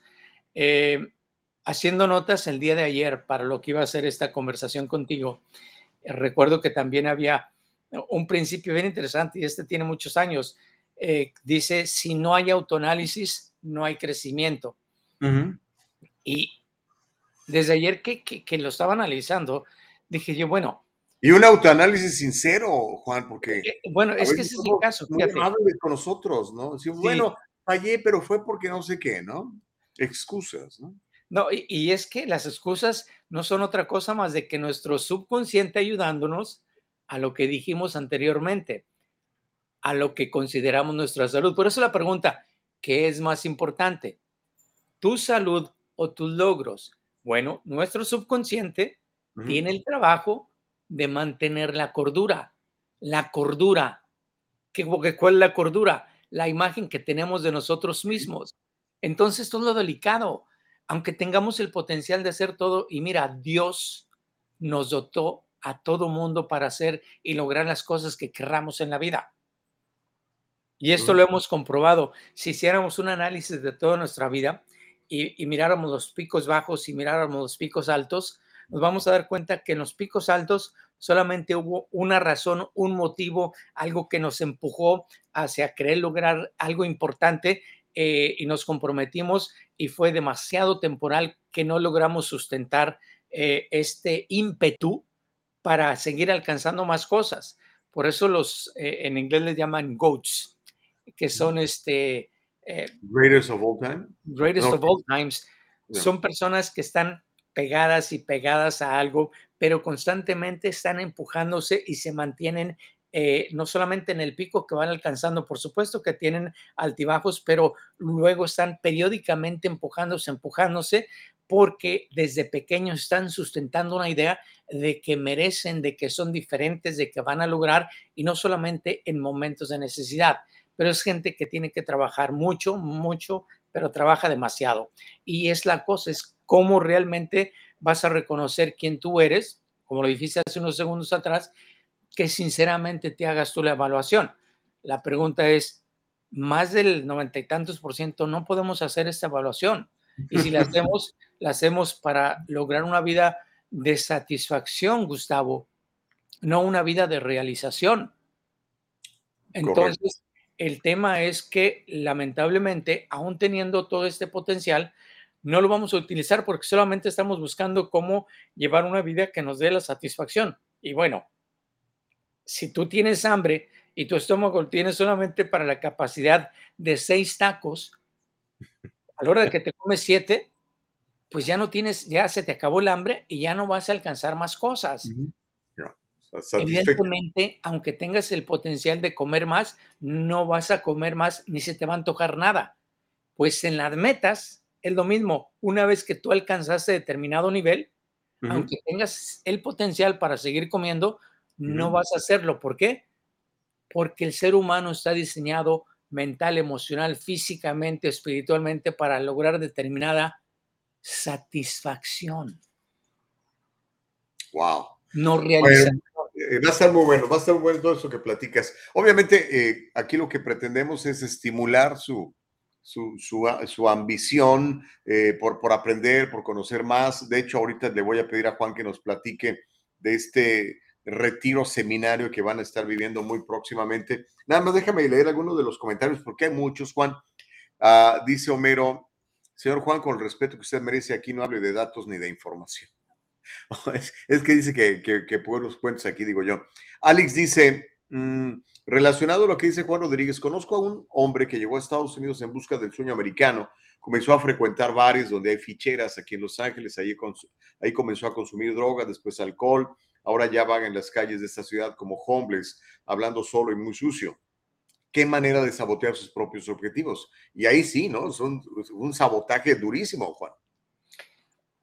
De nuevo, esto es algo que todo mundo, todo mundo lo hacemos. Todo mundo. Lo, lo que hay que entender es por qué y, y qué hacer al, a- al respecto para cambiarlo y detectar a lo mejor alguna de las razones. Pero si, si yo me siento bien como yo estoy, ¿quién estaría para decirme que yo estoy mal?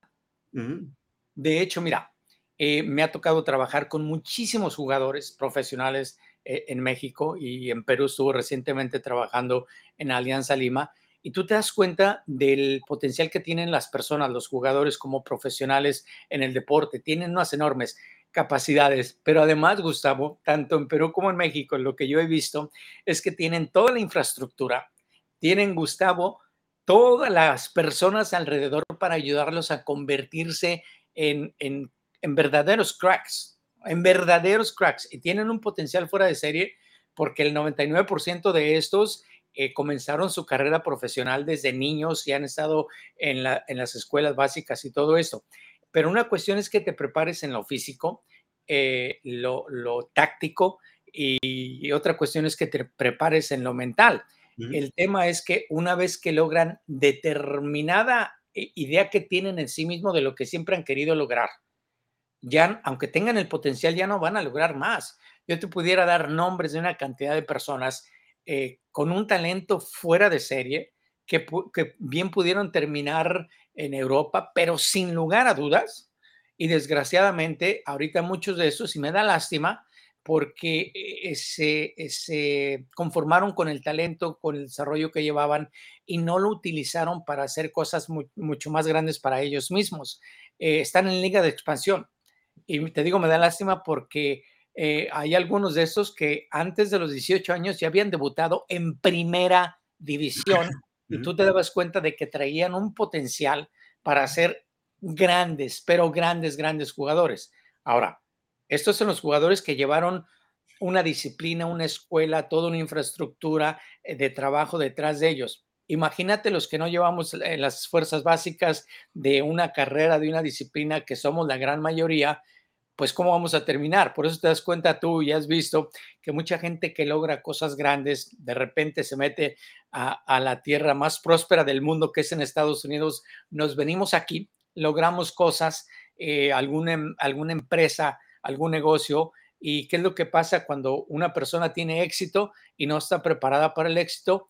Una de las formas de autosabotearnos es que empezamos a hacer lo que eh, hace la gente que se saca la lotería que hacemos unas burradas, Gustavo, pero unas burradas con letras mayores eh, de empezar a hacer precisamente eh, gastar el dinero en cosas que no debemos, eh, en drogas, en alcohol, o comprar cosas que no ocupamos. Eh, por ejemplo, mucha gente con mucho dinero, ¿qué es lo que hace? Pues empieza a sabotearse eh, si ya está casado, metiéndose con más mujeres, empiezan a hacer una cantidad de cosas y luego después le preguntan a, a la gente que tenía todo, a la gente que, que ha sacado el dinero de, este, en la lotería. Oye, pero ¿cómo perdiste todo? Pues, pues la verdad no sé. Igual que los niños de Lutais, cuando les, preguntaban- les preguntaban, ¿por qué haces eso?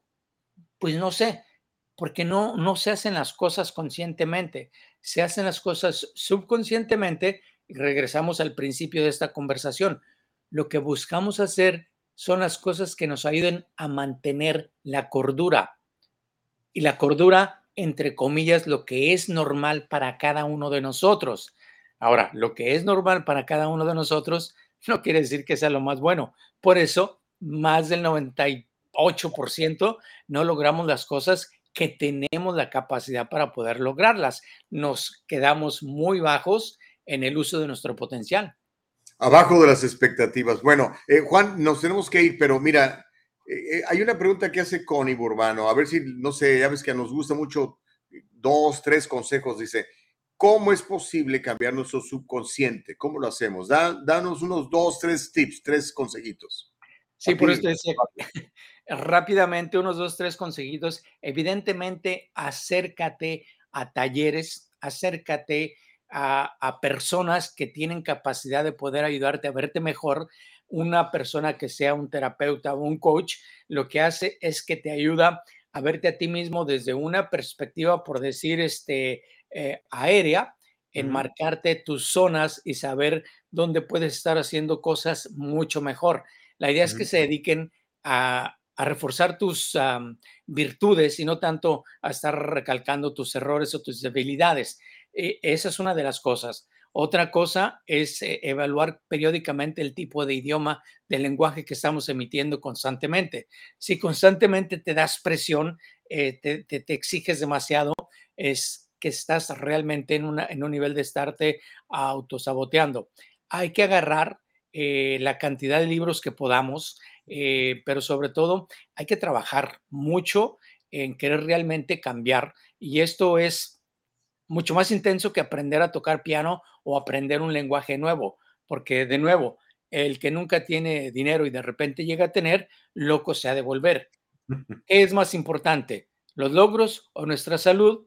Tú lo, respondiste como esperaría que el 99% de las personas lo hiciéramos y pensar en nuestra salud, por el hecho de que simplemente vamos a mantenernos a la idea de quién somos de forma subconsciente y parte de lo que arrancamos con la primera premisa del doctor Bruce, del doctor Bruce Lipton.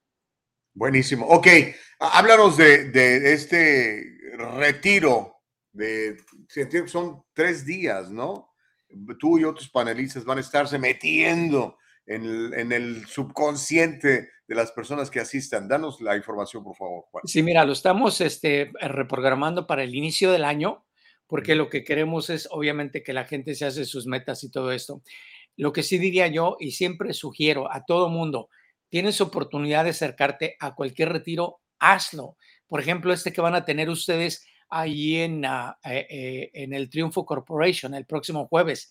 Ve ahí, es gente con una mentalidad fuera de serie, con una sinergia distinta. Acércate a todo este tipo de lugares donde te ayuden a verte a ti mismo diferente, donde te ayuden a hablarte diferente. Pero es que esto tiene que ser constante. No podemos hacerlo una solamente una vez al mes. Hay que trabajar a lo mejor 58 mil veces al día, Gustavo. Entonces, ¿quién tiene tiempo, diríamos, para hacerlo? No, porque el tiempo que tenemos es para sustentar, la idea de quiénes somos y no para trabajar en la persona que pudiésemos llegar a ser. Pero estoy seguro que todos tenemos una nueva versión y bueno, hay un millón de libros. eh, no me alcanzaría el tiempo para recomendar todos, pero sí recomiendo un par de ellos. Uno se llama Empodera tu vida, hackeando tu mente de un servidor y, y ahí está a órdenes y el otro se llama...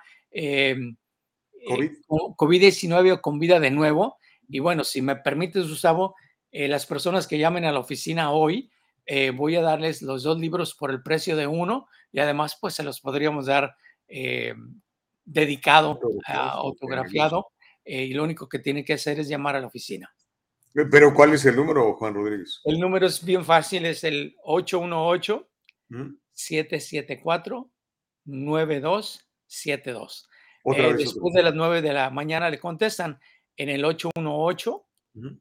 774 9272. Para empezar estos dos libros, pero todo libro que pudieras tener. Y si tienes la Biblia, ahí hay mucha psicología que también ayuda en esta parte. Es importante estar trabajando con todos los libros y todas las personas que nos ayuden a ser mucho mejores de forma constante y periódica. Comenzando con Bien. nosotros, ¿eh? También los libros en Amazon, libros. pero en Amazon no se los puedo autografiar. Se llama la oficina, aquí sí, y solamente aquí podemos conseguirle la promoción, que solamente lo hagan a través de el diálogo libre. Si nos dicen, porque lo viene el diálogo libre, es que van a tener ese regalo por parte de Gustavo, de Nicole y de Eva Castillo. No, no, no es por parte de Juan Rodríguez. Eh, Connie dice, yo quiero, bueno, entonces ahí está el teléfono, 818-774-9272. Eh, mencione el, el programa, el diálogo libre, y le van a dar los dos libros por el precio de uno, fantástico. Yo tengo los dos y autografiados de parte de Juan. De hecho, no sé si te, has enterado, Juan, pero cada vez que tenemos nuestros seminarios, tú, tú has estado en ellos, ahí en el Triunfo, regalamos dos de tus libros a la gente que llega ahí, los sorteamos, así que ya muchos han tenido la oportunidad de leerlos y ahora pues van a tener la oportunidad de llevarse dos por, por unos, por el precio de uno solo. Juan, oye, qué padre platicar, tenemos que hacerlo más, más a menudo, brother, ¿ok? Yo encantado, y este tema, te digo, es tan profundo eh, que este, nos autosaboteamos espiritualmente, Gustavo, emocionalmente, por eso nuestra relación no funciona como debe funcionar, porque no es el problema de la pareja, este, el problema, este, el 99.9% es de nosotros mismos. Creo yo que hay mucho, mucho que platicar para este, que podamos ah, disfrutar la vida, porque yo creo que después de todo, una pregunta, ahora sí que como en el fútbol, se la voy a dejar a media cancha votando con un pase de tres dedos. Eh, la pregunta sería, ¿merecemos ser más felices? ¿Sí o no? Así de sencillo, ahí se las dejo. Buena pregunta. ¿Merecemos más ser más felices? Pregunta Juan Rodríguez. Gracias, mi querido Juan. Un abrazo. A todo lo contrario, gracias a ustedes. Un abrazo muy fuerte y ahí estamos pendientes. Buenísimo. Eh, espero que le haya gustado la conversación y sobre todo que haya pecado, eh, estimulado su interés para aprender cosas, para buscar más allá de lo de nuestra nariz, porque vea que hay muchísimas cosas que hacer.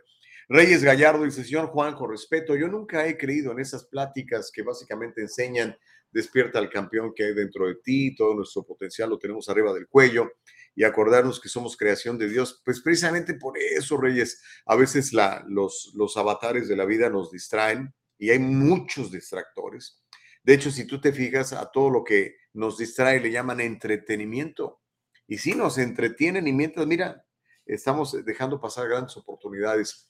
Yo también pensaba como tú, Reyes, hasta que llegó un día en que dije, no, no me gustan mis resultados. Eh, esa pregunta que, que hacía Juan, tienes lo que te mereces, no más, no menos.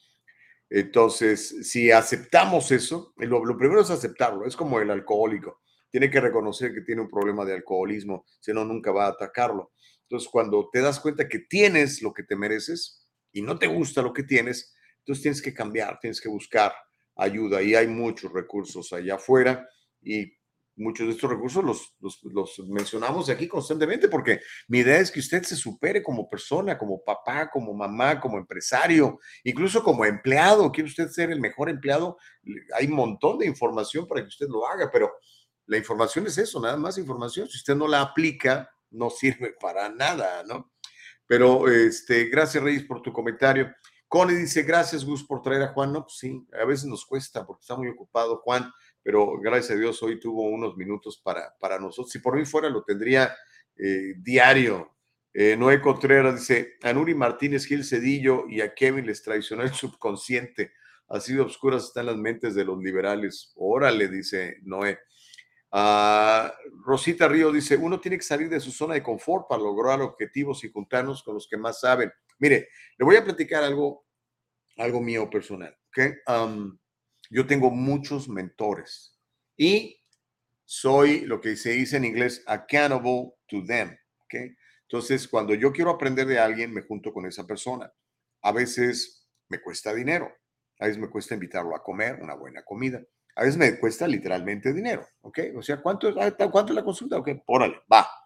Me interesa aprender. Por eso le digo, siempre invierta por lo menos un 10% de sus ganancias en superarse, en ser mejor persona. Y eso es yendo a cursos, tomando clases, aprendiendo, ¿ok? Eh, recibiendo mentorías. Entonces, una vez que, que me, que, que mi ego, porque todo es cuestión de ego, mi ego reconoce que, ¿sabes qué, Gustavo? Estás mal aquí entonces necesito mejorar aquí. Ok, voy con esa persona, le pago, este, y esa persona me da una serie de, de objetivos y me da una serie de herramientas y a trabajarlas. Y a la semana me vuelvo a encontrar con él porque me va a pedir cuentas.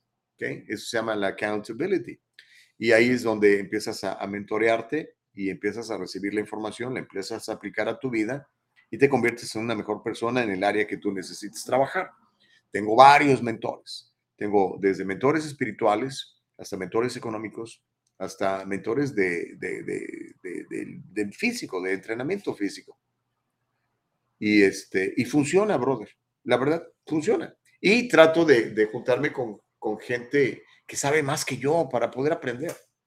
¿A mí de qué me sirve ser el más inteligente del salón? No, yo quiero estar en donde yo sea el más burro de todos para que yo pueda aprender cosas porque lo que no crece termina muriendo. Perdónenme que se los diga de esa manera, pero es la realidad. Obviamente la decisión es completamente tuya, ¿no? Homero dice, estas cabezas duras no las puede penetrar ni con el Frankie. ¿Quién es el Frankie? Reyes, a mí me parece un dicho barato cuando dicen que aquel que nunca tuvo dinero y cuando lo tiene, loco se quiere volver, todo eso está en la mentalidad y en la madurez de la persona, pues sí. Pero eh, las estadísticas están ahí, Reyes Gallardo, la gente que saca la lotería, la gran mayoría son estadísticas, termina más pobre que cuando antes de ganarse la lotería. Es una realidad, Reyes. Eh, y es pues, por la mentalidad, ¿no? El mindset es fundamental. Bueno, dice Consuelo, ¿podría darnos el nombre de algunos? Bueno, ya le ya dio algunos, ¿eh? Obviamente yo le recomiendo que lean los libros de Juan, son muy buenos. Y él mencionó otros, por ahí mencionó, por ejemplo, Think and Grow Rich, que por cierto es uno de mis libros favoritos de, de Napoleón Hill. sale, dice, 100% de acuerdo con su opinión sobre los futbolistas peruanos. Su talento se opaca con la indisciplina y no logran mayores resultados. Pero ¿sabes qué, Sally? Yo creo que no es privativo de los de los ah, peruanos, es privativo en general del, ser humano en, en, todo. O sea, cuando partimos de la base, porque esa es la base, ¿eh? cuando partimos de la base de que Dios nos hizo a su imagen y semejanza, o sea, Dios no va a ser mugreros. en serio, tú tomas malas decisiones que te convierten en un mugrero de persona. Pero si partimos de la base que Dios te hizo a su imagen y semejanza y te dio, dice así, His likeness, así dice. Entonces, pues nada más ponte a trabajar todas esas herramientas que Dios te ha dado, ¿no? Pero pues no lo hacemos. A veces somos demasiado complacientes con nosotros mismos, como decía eh, Juan, ¿no? Pero en fin. Juan Carlos Rojas dice, qué bendición volverlos a ver juntos, siempre aprendiendo de ustedes. Qué amable eres. Gracias, eh, J. Carlos Rojas. Noé dice, me preocupa el subconsciente de Biden, a mí también, hermano. Y me preocupan los 81 millones de personas que votaron por él. ¿Qué estaban pensando? 81 millones, imagínense. dice Reyes Gallardo, señor Juan, ¿no cree usted que muchas veces la gente fantasea en su mente y a veces eso no nos hace ver nuestra realidad? Es que es el problema, Reyes. Ese es el problema. Si nos limitamos a ver con los ojos físicos, Mira, algo tan simple como esta taza. alguien se le ocurrió, alguien la tuvo en su mente, pero se puso a trabajar y la hizo material. Todo lo que vemos fue hecho de lo que no veíamos, brother. El mundo espiritual es muchísimo más real que el mundo material. Como diría Juan, ahí te la dejo eh, a media cancha botando y de tres dedos. Son las 8.25. Bueno, cambiemos de tema, oiga, porque hay muchas cosas que platicarle en la mañana del día de hoy y esto es importante que lo escuche. Mire, ah, y esto pasó recientemente aquí en el sur de California. Ah, tres jóvenes transexuales que están arrepentidísimos de haberlo hecho, están advirtiendo sobre las cirugías de castración y cómo las están empujando en los distritos escolares de California. Se trata de tres adultos jóvenes en transición que llamaron a una reunión de la Junta Escolar de California y utilizaron sus experiencias personales con el cuidado de afirmación de género, se le llaman gender affirmation, para objetar, para oponerse a la adopción de políticas del distrito que apoyan la ideología transgénero. Se trata de Chloe Cole, Abel García y Kat Cattinson, ellos llamaron a la reunión de la Junta de Educación del Distrito Escolar Unificado de Conejo Valley. Ahí tengo amigos, gente que vive en Thousand Oaks, por ejemplo. Durante su sesión de comentarios públicos para expresar su desacuerdo sobre esta ideología de afirmación de género que a ellos les engañó y les hizo creer que eran transgénero y que buscaran la transición médica. La transición médica no es otra cosa más que una una castración química y, castración también física. Solo les dieron dos minutos para hablar debido a las limitaciones de tiempo, ¿verdad? Sin embargo, cada uno recibió gran aplauso de la, de la audiencia que estuvo presente. Estoy seguro que esto no lo vio en ningún lado. Llamo, dijo uno de ellos, porque me preocupan los mensajes dirigidos a los niños por la escuela en torno a la ideología de identidad de género.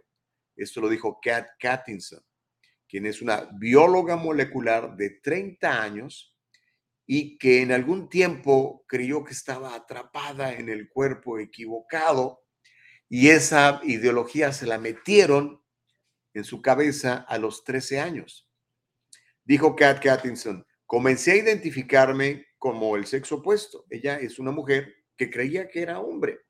Y esa creencia, dijo, me afectó negativamente durante los siguientes, los siguientes 15 años. El distrito escolar de, de Conejo Valley está en el sur de California y ha llamado la atención de los medios en los últimos meses porque han estado adoptando políticas que violentan los cuerpecitos y las mentes de nuestros niños. Han estado adoptando creencias de que si alguien es hombre, niño, mujer o niña, no tiene nada que ver con la biología de uno, sino que está determinado por la identidad de género, que es absolutamente subjetiva e indefinible. Imagínense, estos paladines de la ciencia hacen cosas absolutamente en contra de la ciencia. Los padres finalmente se enteraron, muchos siguen dormidos, a lo mejor usted es uno de ellos, pero estos despertaron y han acudido a las reuniones de la Junta Escolar de Conejo Valley para expresar su preocupación, su frustración. Conejo Valley es una región que abarca, el sureste del condado de Ventura. Ah, también parte del condado de Los Ángeles. Básicamente estas son las ciudades que, donde está el Conejo Valley District, ah, School District. Thousand Oaks, Newberry Park, Wesley Village, Oak Park, Agura Hills, Lake Sherwood y parte de Calabazas.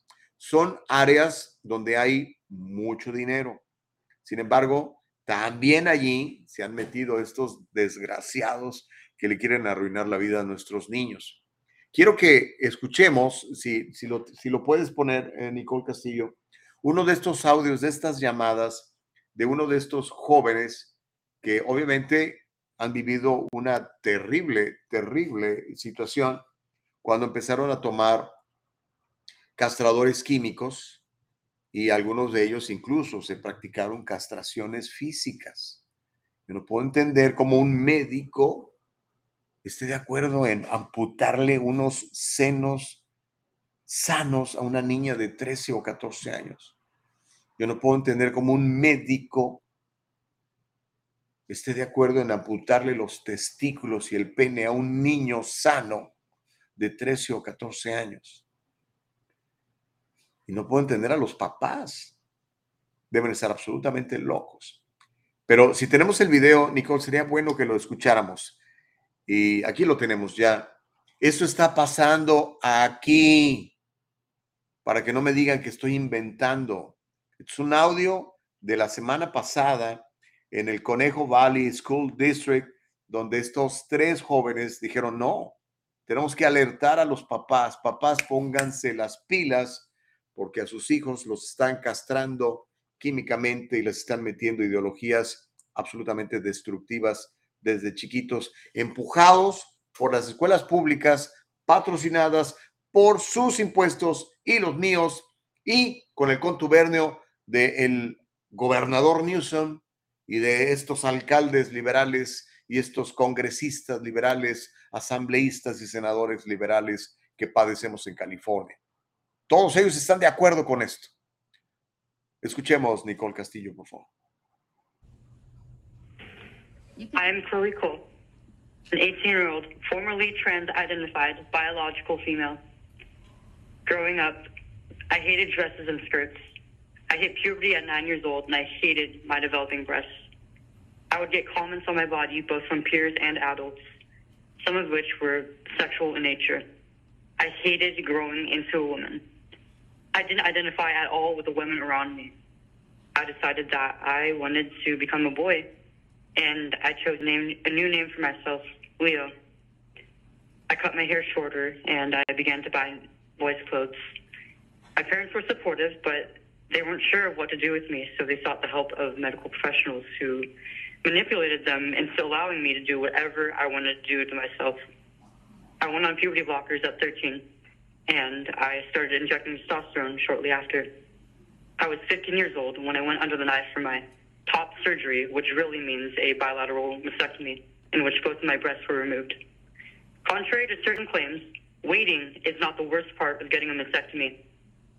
I had only about six months' time between my initial referral and the actual surgery. Very quickly, I was given what I wanted, but it was far from what I needed. Two years later, I am still suffering from major complications. I will not be able to breastfeed any children I have in the future, and my sexuality has permanently been impacted because I was allowed to make adult decisions starting at 13 and then again at 15. This is what happens when children are, are sexualized and exposed to developmentally inappropriate and confusing content and ideas from a young age. This is what happens when we treat children like adults and expect them to have the mental faculties for proper long-term decision making. You are placing children in direct harm. Children deserve better.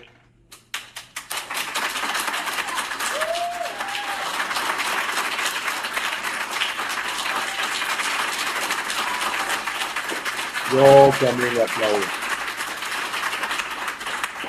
Thank you. Yo también le aplaudo. Este, platicaba recientemente con una periodista, no voy a decir su nombre, que me dice que ha estado empujando para hacer un reportaje de esto en la televisión, en español, pero no la dejan. Dice, no, no, it's too controversial, eso no. Hablemos de, no sé, otras tonteras. Hablemos de la música de Bad Bunny. Bueno, hermanos queridos, eso está pasando aquí, ya, y no es de ahora. Dijo, ¿desde cuándo esta muchacha empezó a meterse en estas cosas? Empujada en la misma escuela. Imagínense nada más. Protejan a sus hijos, cuídenlos. Si a los 18 años él quiere hacer papalote, órale, a los 18. Pero no los agarren así tiernitos. No, les, no, les, no, no, no los acaben. No los castren. No sean así. Está mal. Y lo voy a seguir denunciando toda mi vida, pero está mal. ¿ok? Está mal. Y que lo quieran hacer ley o que ya sea ley, está peor. Y que los que están empujando todo eso, usted siga eligiéndolos, está del cocol. A lo mejor porque no sabía. Ahora ya sabe. ¿Qué va a hacer? ¿Lo mismo? Pues bueno, entonces ahí ya más, ya no puedo hacer. ¿no? Ya, ya, ahí está la información. Abraham Lugo dice, excelente audio. Sí, sí. Cuando me lo encontré dije, yo tengo que compartir esto con el diálogo libre. Dice Feli Fuentes, por favor, ya aparece con el tema de esos muchachos perdidos. Nadie los obliga. ¿Mm? Bueno, ¿no escuchó, señora, el testimonio de esta muchacha? Si en casa no les hablan de la verdad de colores y gustos de las personas, que es problema de sus padres, y hable de cosas más importantes y educativas. Feli, bueno, ok, está bien, no te parece importante. Hablemos de, de la música de Bad Bunny a lo mejor, ¿no? No, aquí voy a hablar de eso, Feli, no puedo hablar de otra cosa. Si lo estuvieran diciendo en los otros canales de televisión, en las estaciones de radio, en los periódicos, yo ya no tendría que venir a hacer este programa. Pero no se está hablando, por eso lo estoy hablando, Feli. Lamento que, que no te parezca importante. No nos parece importante porque no nos ha tocado. Ojalá nunca te toque, Feli. Oro por eso. Le pido a mi padre que proteja a tu familia siempre. ¿Ok? Y lo declaro en el nombre poderoso de Jesús. Mike Suárez dice, Francisco Ramírez, deja el racimo por un lado, no seas estúpido, si no pregúntale a Donald Trump. No, no sé de qué están hablando. Creo que se andan bronqueando aquí en el chat.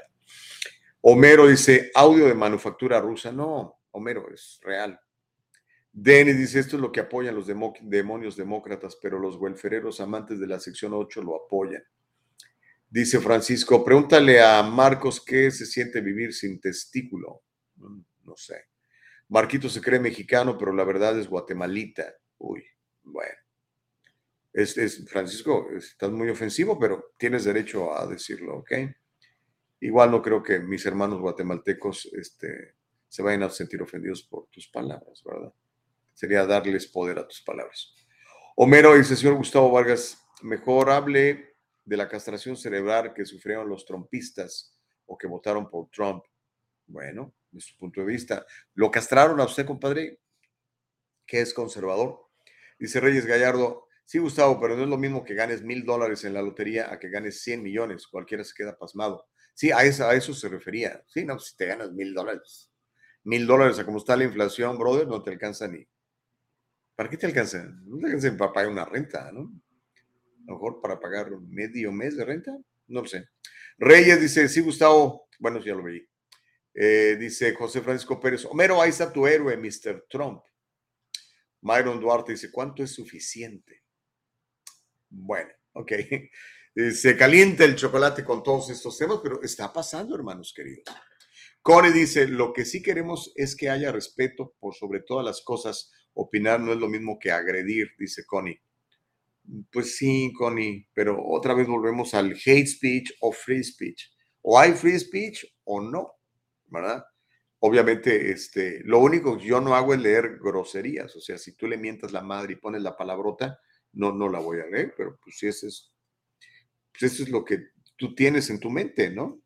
Hace rato hablábamos con Juan Rodríguez, lo que tenemos aquí lo proyectamos en nuestras obras y lo que más tenemos aquí lo proyectamos más. Y esos son los resultados que tenemos.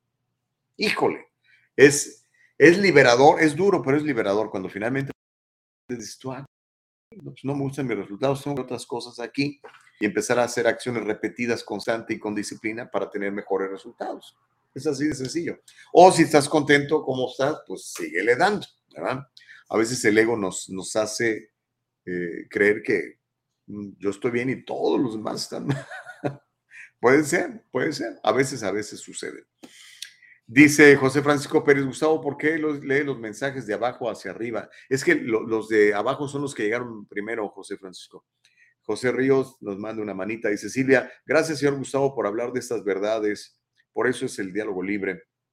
Ah, dice Alex, Alex Hernández, qué programísimo, programísimo. Ok, gracias Alex eh, por comentario, les agradezco que comenten. Marbella dice, y realmente los que tenemos hijos pequeños tenemos que ver lo que les enseñan en la escuela. Claro, Marbella, claro. Y estoy seguro que muchos no saben. CRT, ¿sabes lo que es CRT? Critical Race Theory. Ya forma parte del currículum de las escuelas públicas de California. Las escuelas públicas de California son el número 46 en la Unión. Hay quien dice que es el 48, a pesar de que es el estado que más tira dinero en la educación de nuestros hijos, son las escuelas más atrasadas. El 8%, oiga esto que le voy a decir, el 8% de los estudiantes negros en California, el 8%, nada más el 8% sabe leer de acuerdo al grado en el que está y sabe matemáticas de acuerdo al grado en el que está. Los demás, el 92%, están atrasados. Y esa estadística es muy similar entre los estudiantes hispanos. El 25%, el 25% nada más sabe leer proficientemente de acuerdo al grado en que está y sabe matemáticas proficientes de acuerdo al grado en que está.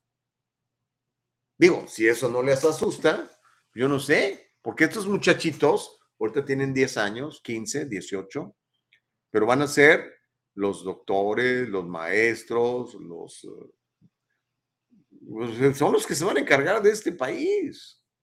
Porque pues, yo ya, mire, yo tengo 58, Dios me va a dar 100 años de vida, pero después, ¿qué va a pasar con los demás? Ay, Dios mío de mi vida. Ok. Y esto se va a poner más caliente, Nicole Castillo. Mire, acaba de salir un documental buenísimo, pero buenísimo y es de una este, comentarista, productora, eh, influencer eh, negra. La, el documental se llama La más grande mentira jamás vendida. ¿Ok? La más grande mentira jamás vendida. Es un explosivo documental que expone, las mentiras de Black Lives Matter, que expone las mentiras sobre George Floyd. Y le voy a recomendar que lo vea. ¿okay? Le tengo algunos clips de la película que este, espero no meternos en líos porque eh, no tengo los permisos para usarlos, pero bueno, espero que Candace Owens no se moleste porque es una película que usted tiene que ver. Por dos años nos, nos han vendido una mentira gigantesca. Yo siempre sospeché de esto. Eh, pero, pues, déjenme, es más, vamos a ver un, un, creo que son cuatro o cinco clips, no los vamos a alcanzar a poner todos, ya se me está acabando el tiempo, pero vamos a ver uno de los clips de, sobre el documental que, que es de Candance Owens y lo puede ver si se suscribe a una página que se llama dailywire.com. Vamos a verlo, Nicole. Esta es una entrevista que hace eh, Candance Owens. Bueno, vamos a verlo y ahorita le explico qué es. Venga, venga, vamos a verlo, Nicole. Matter released their 990 IRS filing. They collected $80 million. Where is that money? It's not here. Everything looks worse than it was. Where have you seen that money impacted throughout the city? so, my producer just sent me a link. It is just shocking to me because of how much money was raised to think that where he lived, the bills weren't being covered. Super frustrating, but that's a dead end, so. And here's where it gets really interesting. Ready for some BLM pride? Another 200K went to escorts, BDSM workers, strippers, peep show workers, phone sex operators, and webcam performers. And then at that moment, it became personal. And I thought, not only am I going to say the truth, I am going to scream the truth louder than you can scream the lies.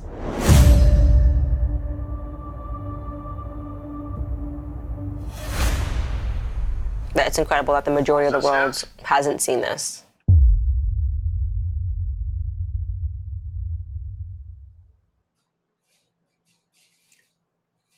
Bueno, eh, ese es el, el- lo que llaman el trailer, el, el video promocional de- del documental. Está muy bueno. Yo lo vi la semana pasada y le compartí unos, unos clips a, a- a Nicole. A ver si, si, si los tienes, Nicole, eh, podemos pasar al- algunos de ellos. Pero ah, me encanta el factor eh, eh, de esta, esa, bueno, esta mujer me parece una mujer muy inteligente, muy sabia, ¿ok? Ah, la han atacado muchísimo los de la izquierda, pero yo creo que es más difícil atacar, a la izquierda le resulta más difícil atacarte a ti si eres mujer y eres negra, como el caso de, de Candace Owens, ¿no? Porque la izquierda dice que, que están a favor de las mujeres, ¿no? Y la izquierda dice que están a favor de los negros. Pero están a favor de los negros correctos y de las mujeres correctas, ¿no? Y si no, pregúntenle al muchacho, este, ¿cómo se llama? Kanye West, cómo le han caído a palos. Pero quiero que vean este, este clip del documental The Greatest Lie Ever Sold, la más grande mentira jamás vendida. Vamos, vamos a, verlo y ahorita le cuento un poquito de qué se trata. Eh, Venga. We made a purchase in the tobacco shop with a counterfeit bill, and the employee called the police. They arrived about 45 minutes later and found George Floyd in his car, and that's when they approached him. Hey, man. Stay in the car. Let me see your other hand. I'm sorry. I'm sorry. I'm sorry. Dr. Ron Martinelli, forensic criminologist and certified medical investigator and police practices expert. Hey, let me just preface uh, this. You know, I have no dog in the fight here, all right? We classically get a lot of officer involved shootings and in custody deaths, but we, we take them from all sides. So my, my advocacy is for facts and evidence, not for people or entities. So if the officers are doing what they're supposed to be doing as they were trained to do it, I'm going to tell you. If they're not, I'm also going to tell you that. What was your assessment of the police behavior in seeing the full video and seeing how things played out? They make contact with Mr. Floyd, and that is totally appropriate because they're investigating a third person's report of criminality. Not moving. Put your hands behind your back then. Stop resisting, man. Stand up. Please, please, man. Stand up. Why are you doing like this? Stand up. Come on. We're trying to get out of the street here so you don't get hit by a car. So for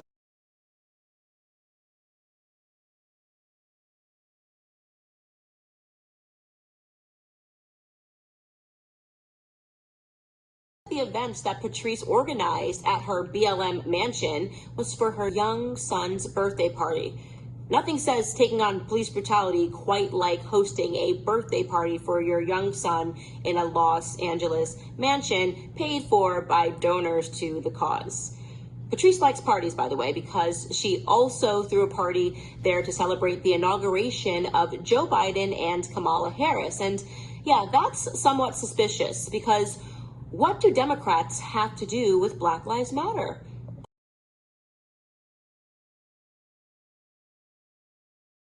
is gender non-conforming. These terms can be quite sensitive, so let me just use photos to illustrate my point. Janaya used to look like this, and now she looks like this.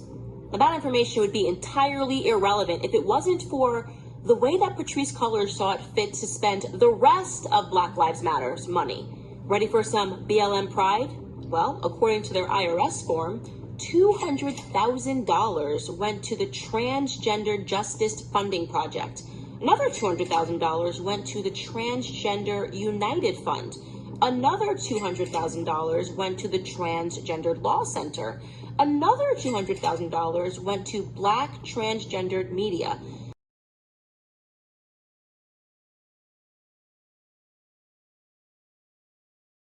George Floyd. However, there was a ton of evidence that George Floyd consumed a toxic, lethal cocktail of fentanyl and methamphetamine. Did it appear that Mr. Floyd said, I ate too many drugs? Yes, it did. Let's put it in perspective. Three grains of fentanyl on the head of a lead pencil, enough to kill you, enough to kill me. And so they had to continuously inculcate the public to believe that Derek Chauvin intentionally, premeditatedly murdered George Floyd, and drugs had absolutely nothing to do with it. As as Lindsay and the toxicologist presented that awful testimony. Do you recall describing the level of fentanyl as a fatal level of fentanyl? I recall describing it in other circumstances, it would be a fatal level, yes, in other circumstances. Had Mr. Floyd been home alone in his locked residence with no evidence of trauma, and the only autopsy finding was that fentanyl level, then yes, I would certify his death as due to fentanyl toxicity.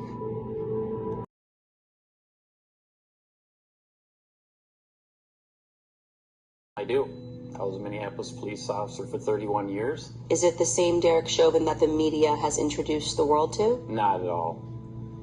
Derek is quiet, somewhat quirky, not a big guy, very dependable, shows up to work every day. Derek is the kind of guy that you want to show up on your calls with you. He's very level headed. Derek, when I first supervised Derek, I was a sergeant and I was running a unit for Homeland Security. Derek got assigned onto my unit, and at the time he was living with his mom, which I thought was admirable that he wanted to help take care of his mom. Derek is a quiet, thoughtful, honorable, and self selfless man.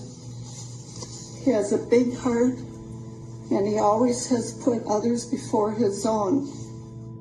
He was kind of a, a guy that was a little more of a loner.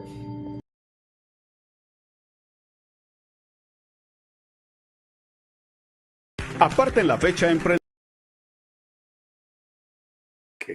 Ya. Ah, Ok, bueno, son algunos clips de la película, ¿eh? Ah, no le voy a decir qué concluye la película, pero me gustaría que la viera. Pero, este, híjole, creo yo que fuimos engañados. Bueno, muchos de ustedes quizá se dieron cuenta desde el principio que, que todo esto era ser un engaño, ¿no? Y vea todo lo que desencadenó. Desencadenó destrucción y muerte por todo el país, particularmente en las ciudades eh, gobernadas por demócratas, ¿no? Como usted lo vio, Chicago, Seattle, Portland. Portland. Portland tuvo meses continuos de quemazones, saqueos y destrucción ante la complacencia de las autoridades. Terrible. Pues bueno, le recomiendo que la vea. Sobre todo usted, amigo que es demócrata, y que normalmente vota siempre por el Partido Demócrata y que cree que el Partido Demócrata es el partido que está defendiendo los intereses suyos, véala con un ojo crítico y sobre todo, véala y tome notas de todo lo que usted crea que es falso e investigalo. ¿okay? Esta mujer se dio a la tarea y este, se tardó un buen rato en hacerla, ¿eh? Eh, de conseguir entrevistas que, con gente que nunca nadie la, había hablado. Por ejemplo, ¿sabía usted que todos estos que se beneficiaron de la muerte de George Floyd, eh, que salían ahí llorando porque lo querían y lo amaban, ni siquiera le hablaban? Ella fue a hablar con las personas que, con las que vivía George Floyd dijeron, no, aquí nunca vinieron a preguntarnos nada. Dice, ahí está su carro. Este, La, la, única que no quiso hablar fue la mamá de, Derek Chauvin, el, policía que, que le, pues ahora sí que le cargaron el muertito, ¿no? Véalo y después platicamos un poquito más. Este, la película se llama La mentira más grande jamás vendida, ese sería el nombre. Y lo puede ver, eh, ¿qué vale la suscripción? De, vale como 12 dólares, una cosa así a, este canal que se llama Daily Wire, un canal muy serio de noticias, muy serio de noticias. Pero bueno, este, ya se me está acabando el tiempo. Déjeme leer todos sus comentarios. Déjeme leer todos sus comentarios. Como de costumbre, el chat está incendiado. Eh, Reyes Gallardo dice: Gustavo, hace rato que dijiste que ibas a presentar a una influencer, yo pensé que hablabas de la Chiquis Rivera. la Chiquis, buena amiga mía. La Chiquis hace mucho que no la veo.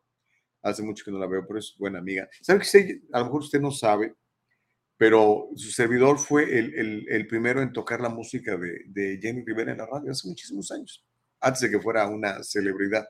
Y de, de hecho, este, ella siempre se acordó de eso. Y la verdad, pues este, siempre fuimos, a pesar de que no convivíamos mucho, la verdad, fuimos buenos amigos con, con la señora Rivera. En paz descanse. Homero dice, la programación de hoy, señor Gustavo Vargas, no señala lo poco que entendemos de política y lo poco que ambicionamos el poder. Nuestro futuro es triste. No, yo creo que nuestro futuro es brillante, Homero. Yo creo que nuestro futuro es brillante. Eh, lo sé. Y sé que es brillante, ¿ok? Obviamente, si nos ponemos a ver las circunstancias, ¿verdad? Como están las cosas con estos malos gobiernos y tanta corrupción. Y la corrupción en, el, gobierno de Los Ángeles es un ejemplo de la corrupción a nivel nacional. Qué triste, ¿no? Y estoy hablando de republicanos y demócratas, ¿ok? Y yo creo que la corrupción es pareja, pareja. Mike Suárez dice, me interesa esa película, pero lamentablemente no me alcanza para la suscripción. la gasolina está vaciando mi bolsillo por ese alto precio. Ok. Pues mira, este, te va a costar como dos galones de gasolina. menos, menos de dos galones de gasolina es lo que cuesta. Mike Suárez dice, ah, no, ya lo leí. Myron dice, ¿cuándo se podrá ver la verdad en la televisión o la radio? Si el cuarto poder es nuestro peor enemigo. Lois Chauvin ya se conocían. Sí, sí, sí, sí, ya se conocían. Reyes Gallardo dice, hace años se creía que todas estas cosas tendrían que ver con los movimientos de la nueva era, pero esto va mucho más allá, dice Reyes. Sally Tello dice, yo no creo que Floyd murió a manos de la policía. Él estaba drogado. Sin embargo, la autopsia concluyó que fue la fuerza del policía muy extraño, aunque no me sorprende. Manipulación, dice Sally Tello. Ok. José Francisco Pérez dice, ¿y qué culpa tiene el lobo si los borregos lo siguen para que se los coma? Así son algunos humanos, solo están esperando una oportunidad, una oportunidad para vivir de la desgracia de otros y ver la cara a esos incautos que solo se la pasan esperando por su salvador. Mauricio Reyes dice, mira la movie del Joker. Eso le va a pasar a todos esos conservadores republicanos tontos. La miseria radica violencia, dice Mauricio Reyes. Denis dice, BLM, otra basura apoyada por demócratas. ¿Hay alguien que demuestre lo contrario? Demócratas, los verdaderos racistas, pero los que apoyan mierdevisión lo defiende. Órale. Ah, dice Sally, eso, yo quiero ver ese documental, velo. Se lo recomiendo a todos. Véanlo con sus hijos, por favor. Véanlo con sus hijos. El señor Chávez dice, excelente reportaje de Owen. Sí, estuvo muy bueno. La verdad se aventó un 10 esta señora. Alex Hernández dice, por eso te despidieron en la 1020, por hablar toda la verdad. Va. Bueno, en, en realidad, técnicamente no, pues no, es que nunca me despidieron. Yo, es que yo nunca trabajé para ellos. Este, teníamos una empresa que producía programas de radio y los programas de radio los poníamos en esa, en esa frecuencia, ¿no? Con, con Eva Castillo, que sigue siendo mi productora ejecutiva. Y pues de ahí repartíamos las, las ganancias, pero fíjese que a pesar de que he tenido muchos programas en Univisión, nunca he trabajado para Univisión, ni en televisión ni en radio, porque también he trabajado para producciones de televisión en donde ocupaban mis servicios y, lo, y los programas los ponían en televisión. Eh, en Univision, pero nunca, nunca, técnicamente nunca trabajé para ellos. Cuando yo trabajé para la 1020, era, era propiedad de Cecil Heftel, era una familia, este, y ellos terminaron vendiendo a Univision, pero no, yo nunca trabajé para Univision, nunca he trabajado para Univision, y como veo la cosa, nunca voy a trabajar allí. Sí dice, yo creo que a Homero se le limitó, llegó tarde a la repartición de sentido común. Ok. Dice, este es un crimen y gracias por hacer tu servicio a la comunidad. Qué pena que haya personas con tan poco interés por esos importantes temas. Eh, yo creo, yo sí, es que no se han dado cuenta. Pero cuando, si tú le preguntas a cualquier mamá qué es lo más importante que tiene, te va a decir que sus hijos. Si tú le preguntas a, a, un papá qué es lo más importante que tiene, te va a decir que sus hijos. Pero no se han dado cuenta de lo que le están haciendo a sus hijos. Pero ya muchos están despertando. Qué bueno, gracias a Dios. Mike Suárez dice, ¿Cómo no van a estar atrasados si les están enseñando tonterías? Eso se refiere a la, educación pública. Sí está muy mala, brother. Abraham Lugo dice, así es el sistema educativo de California, es el peor aún en las universidades. Sí, eso lo puedo probar, son unos burros, dice Abraham Lugo. Yas Hernández dice, está buenísimo el tema y los padres debemos estar alerta y los que se quejan del tema tan fácil es salirse y ya no. No hay necesidad de decir ponga temas importantes. A mí sí me interesa mucho. Pues qué bueno, ya aquí estamos compartiendo todo eso. Ah, dice Norma García Romero, qué casualidad que salieron millones del closet. Consuelo dice, algo que oí en la iglesia son tus acciones de misericordia, lo que refleja el carácter de tu Dios. Buen punto, Connie, me encanta. Reyes eh, dijo, Reyes Gallardo dice, hace rato dijo don Juan, les voy a dejar botar el, el balón, yo le tengo una mejor. Dile que un día nos traiga el tema de dónde venimos, porque estamos aquí y hacia dónde vamos. Es otro buen tema. Sí, claro, vamos a invitarlo de nuevo. Ok, bueno chicos, este, ¿qué, hacemos, Nicole? Ya son las nueve.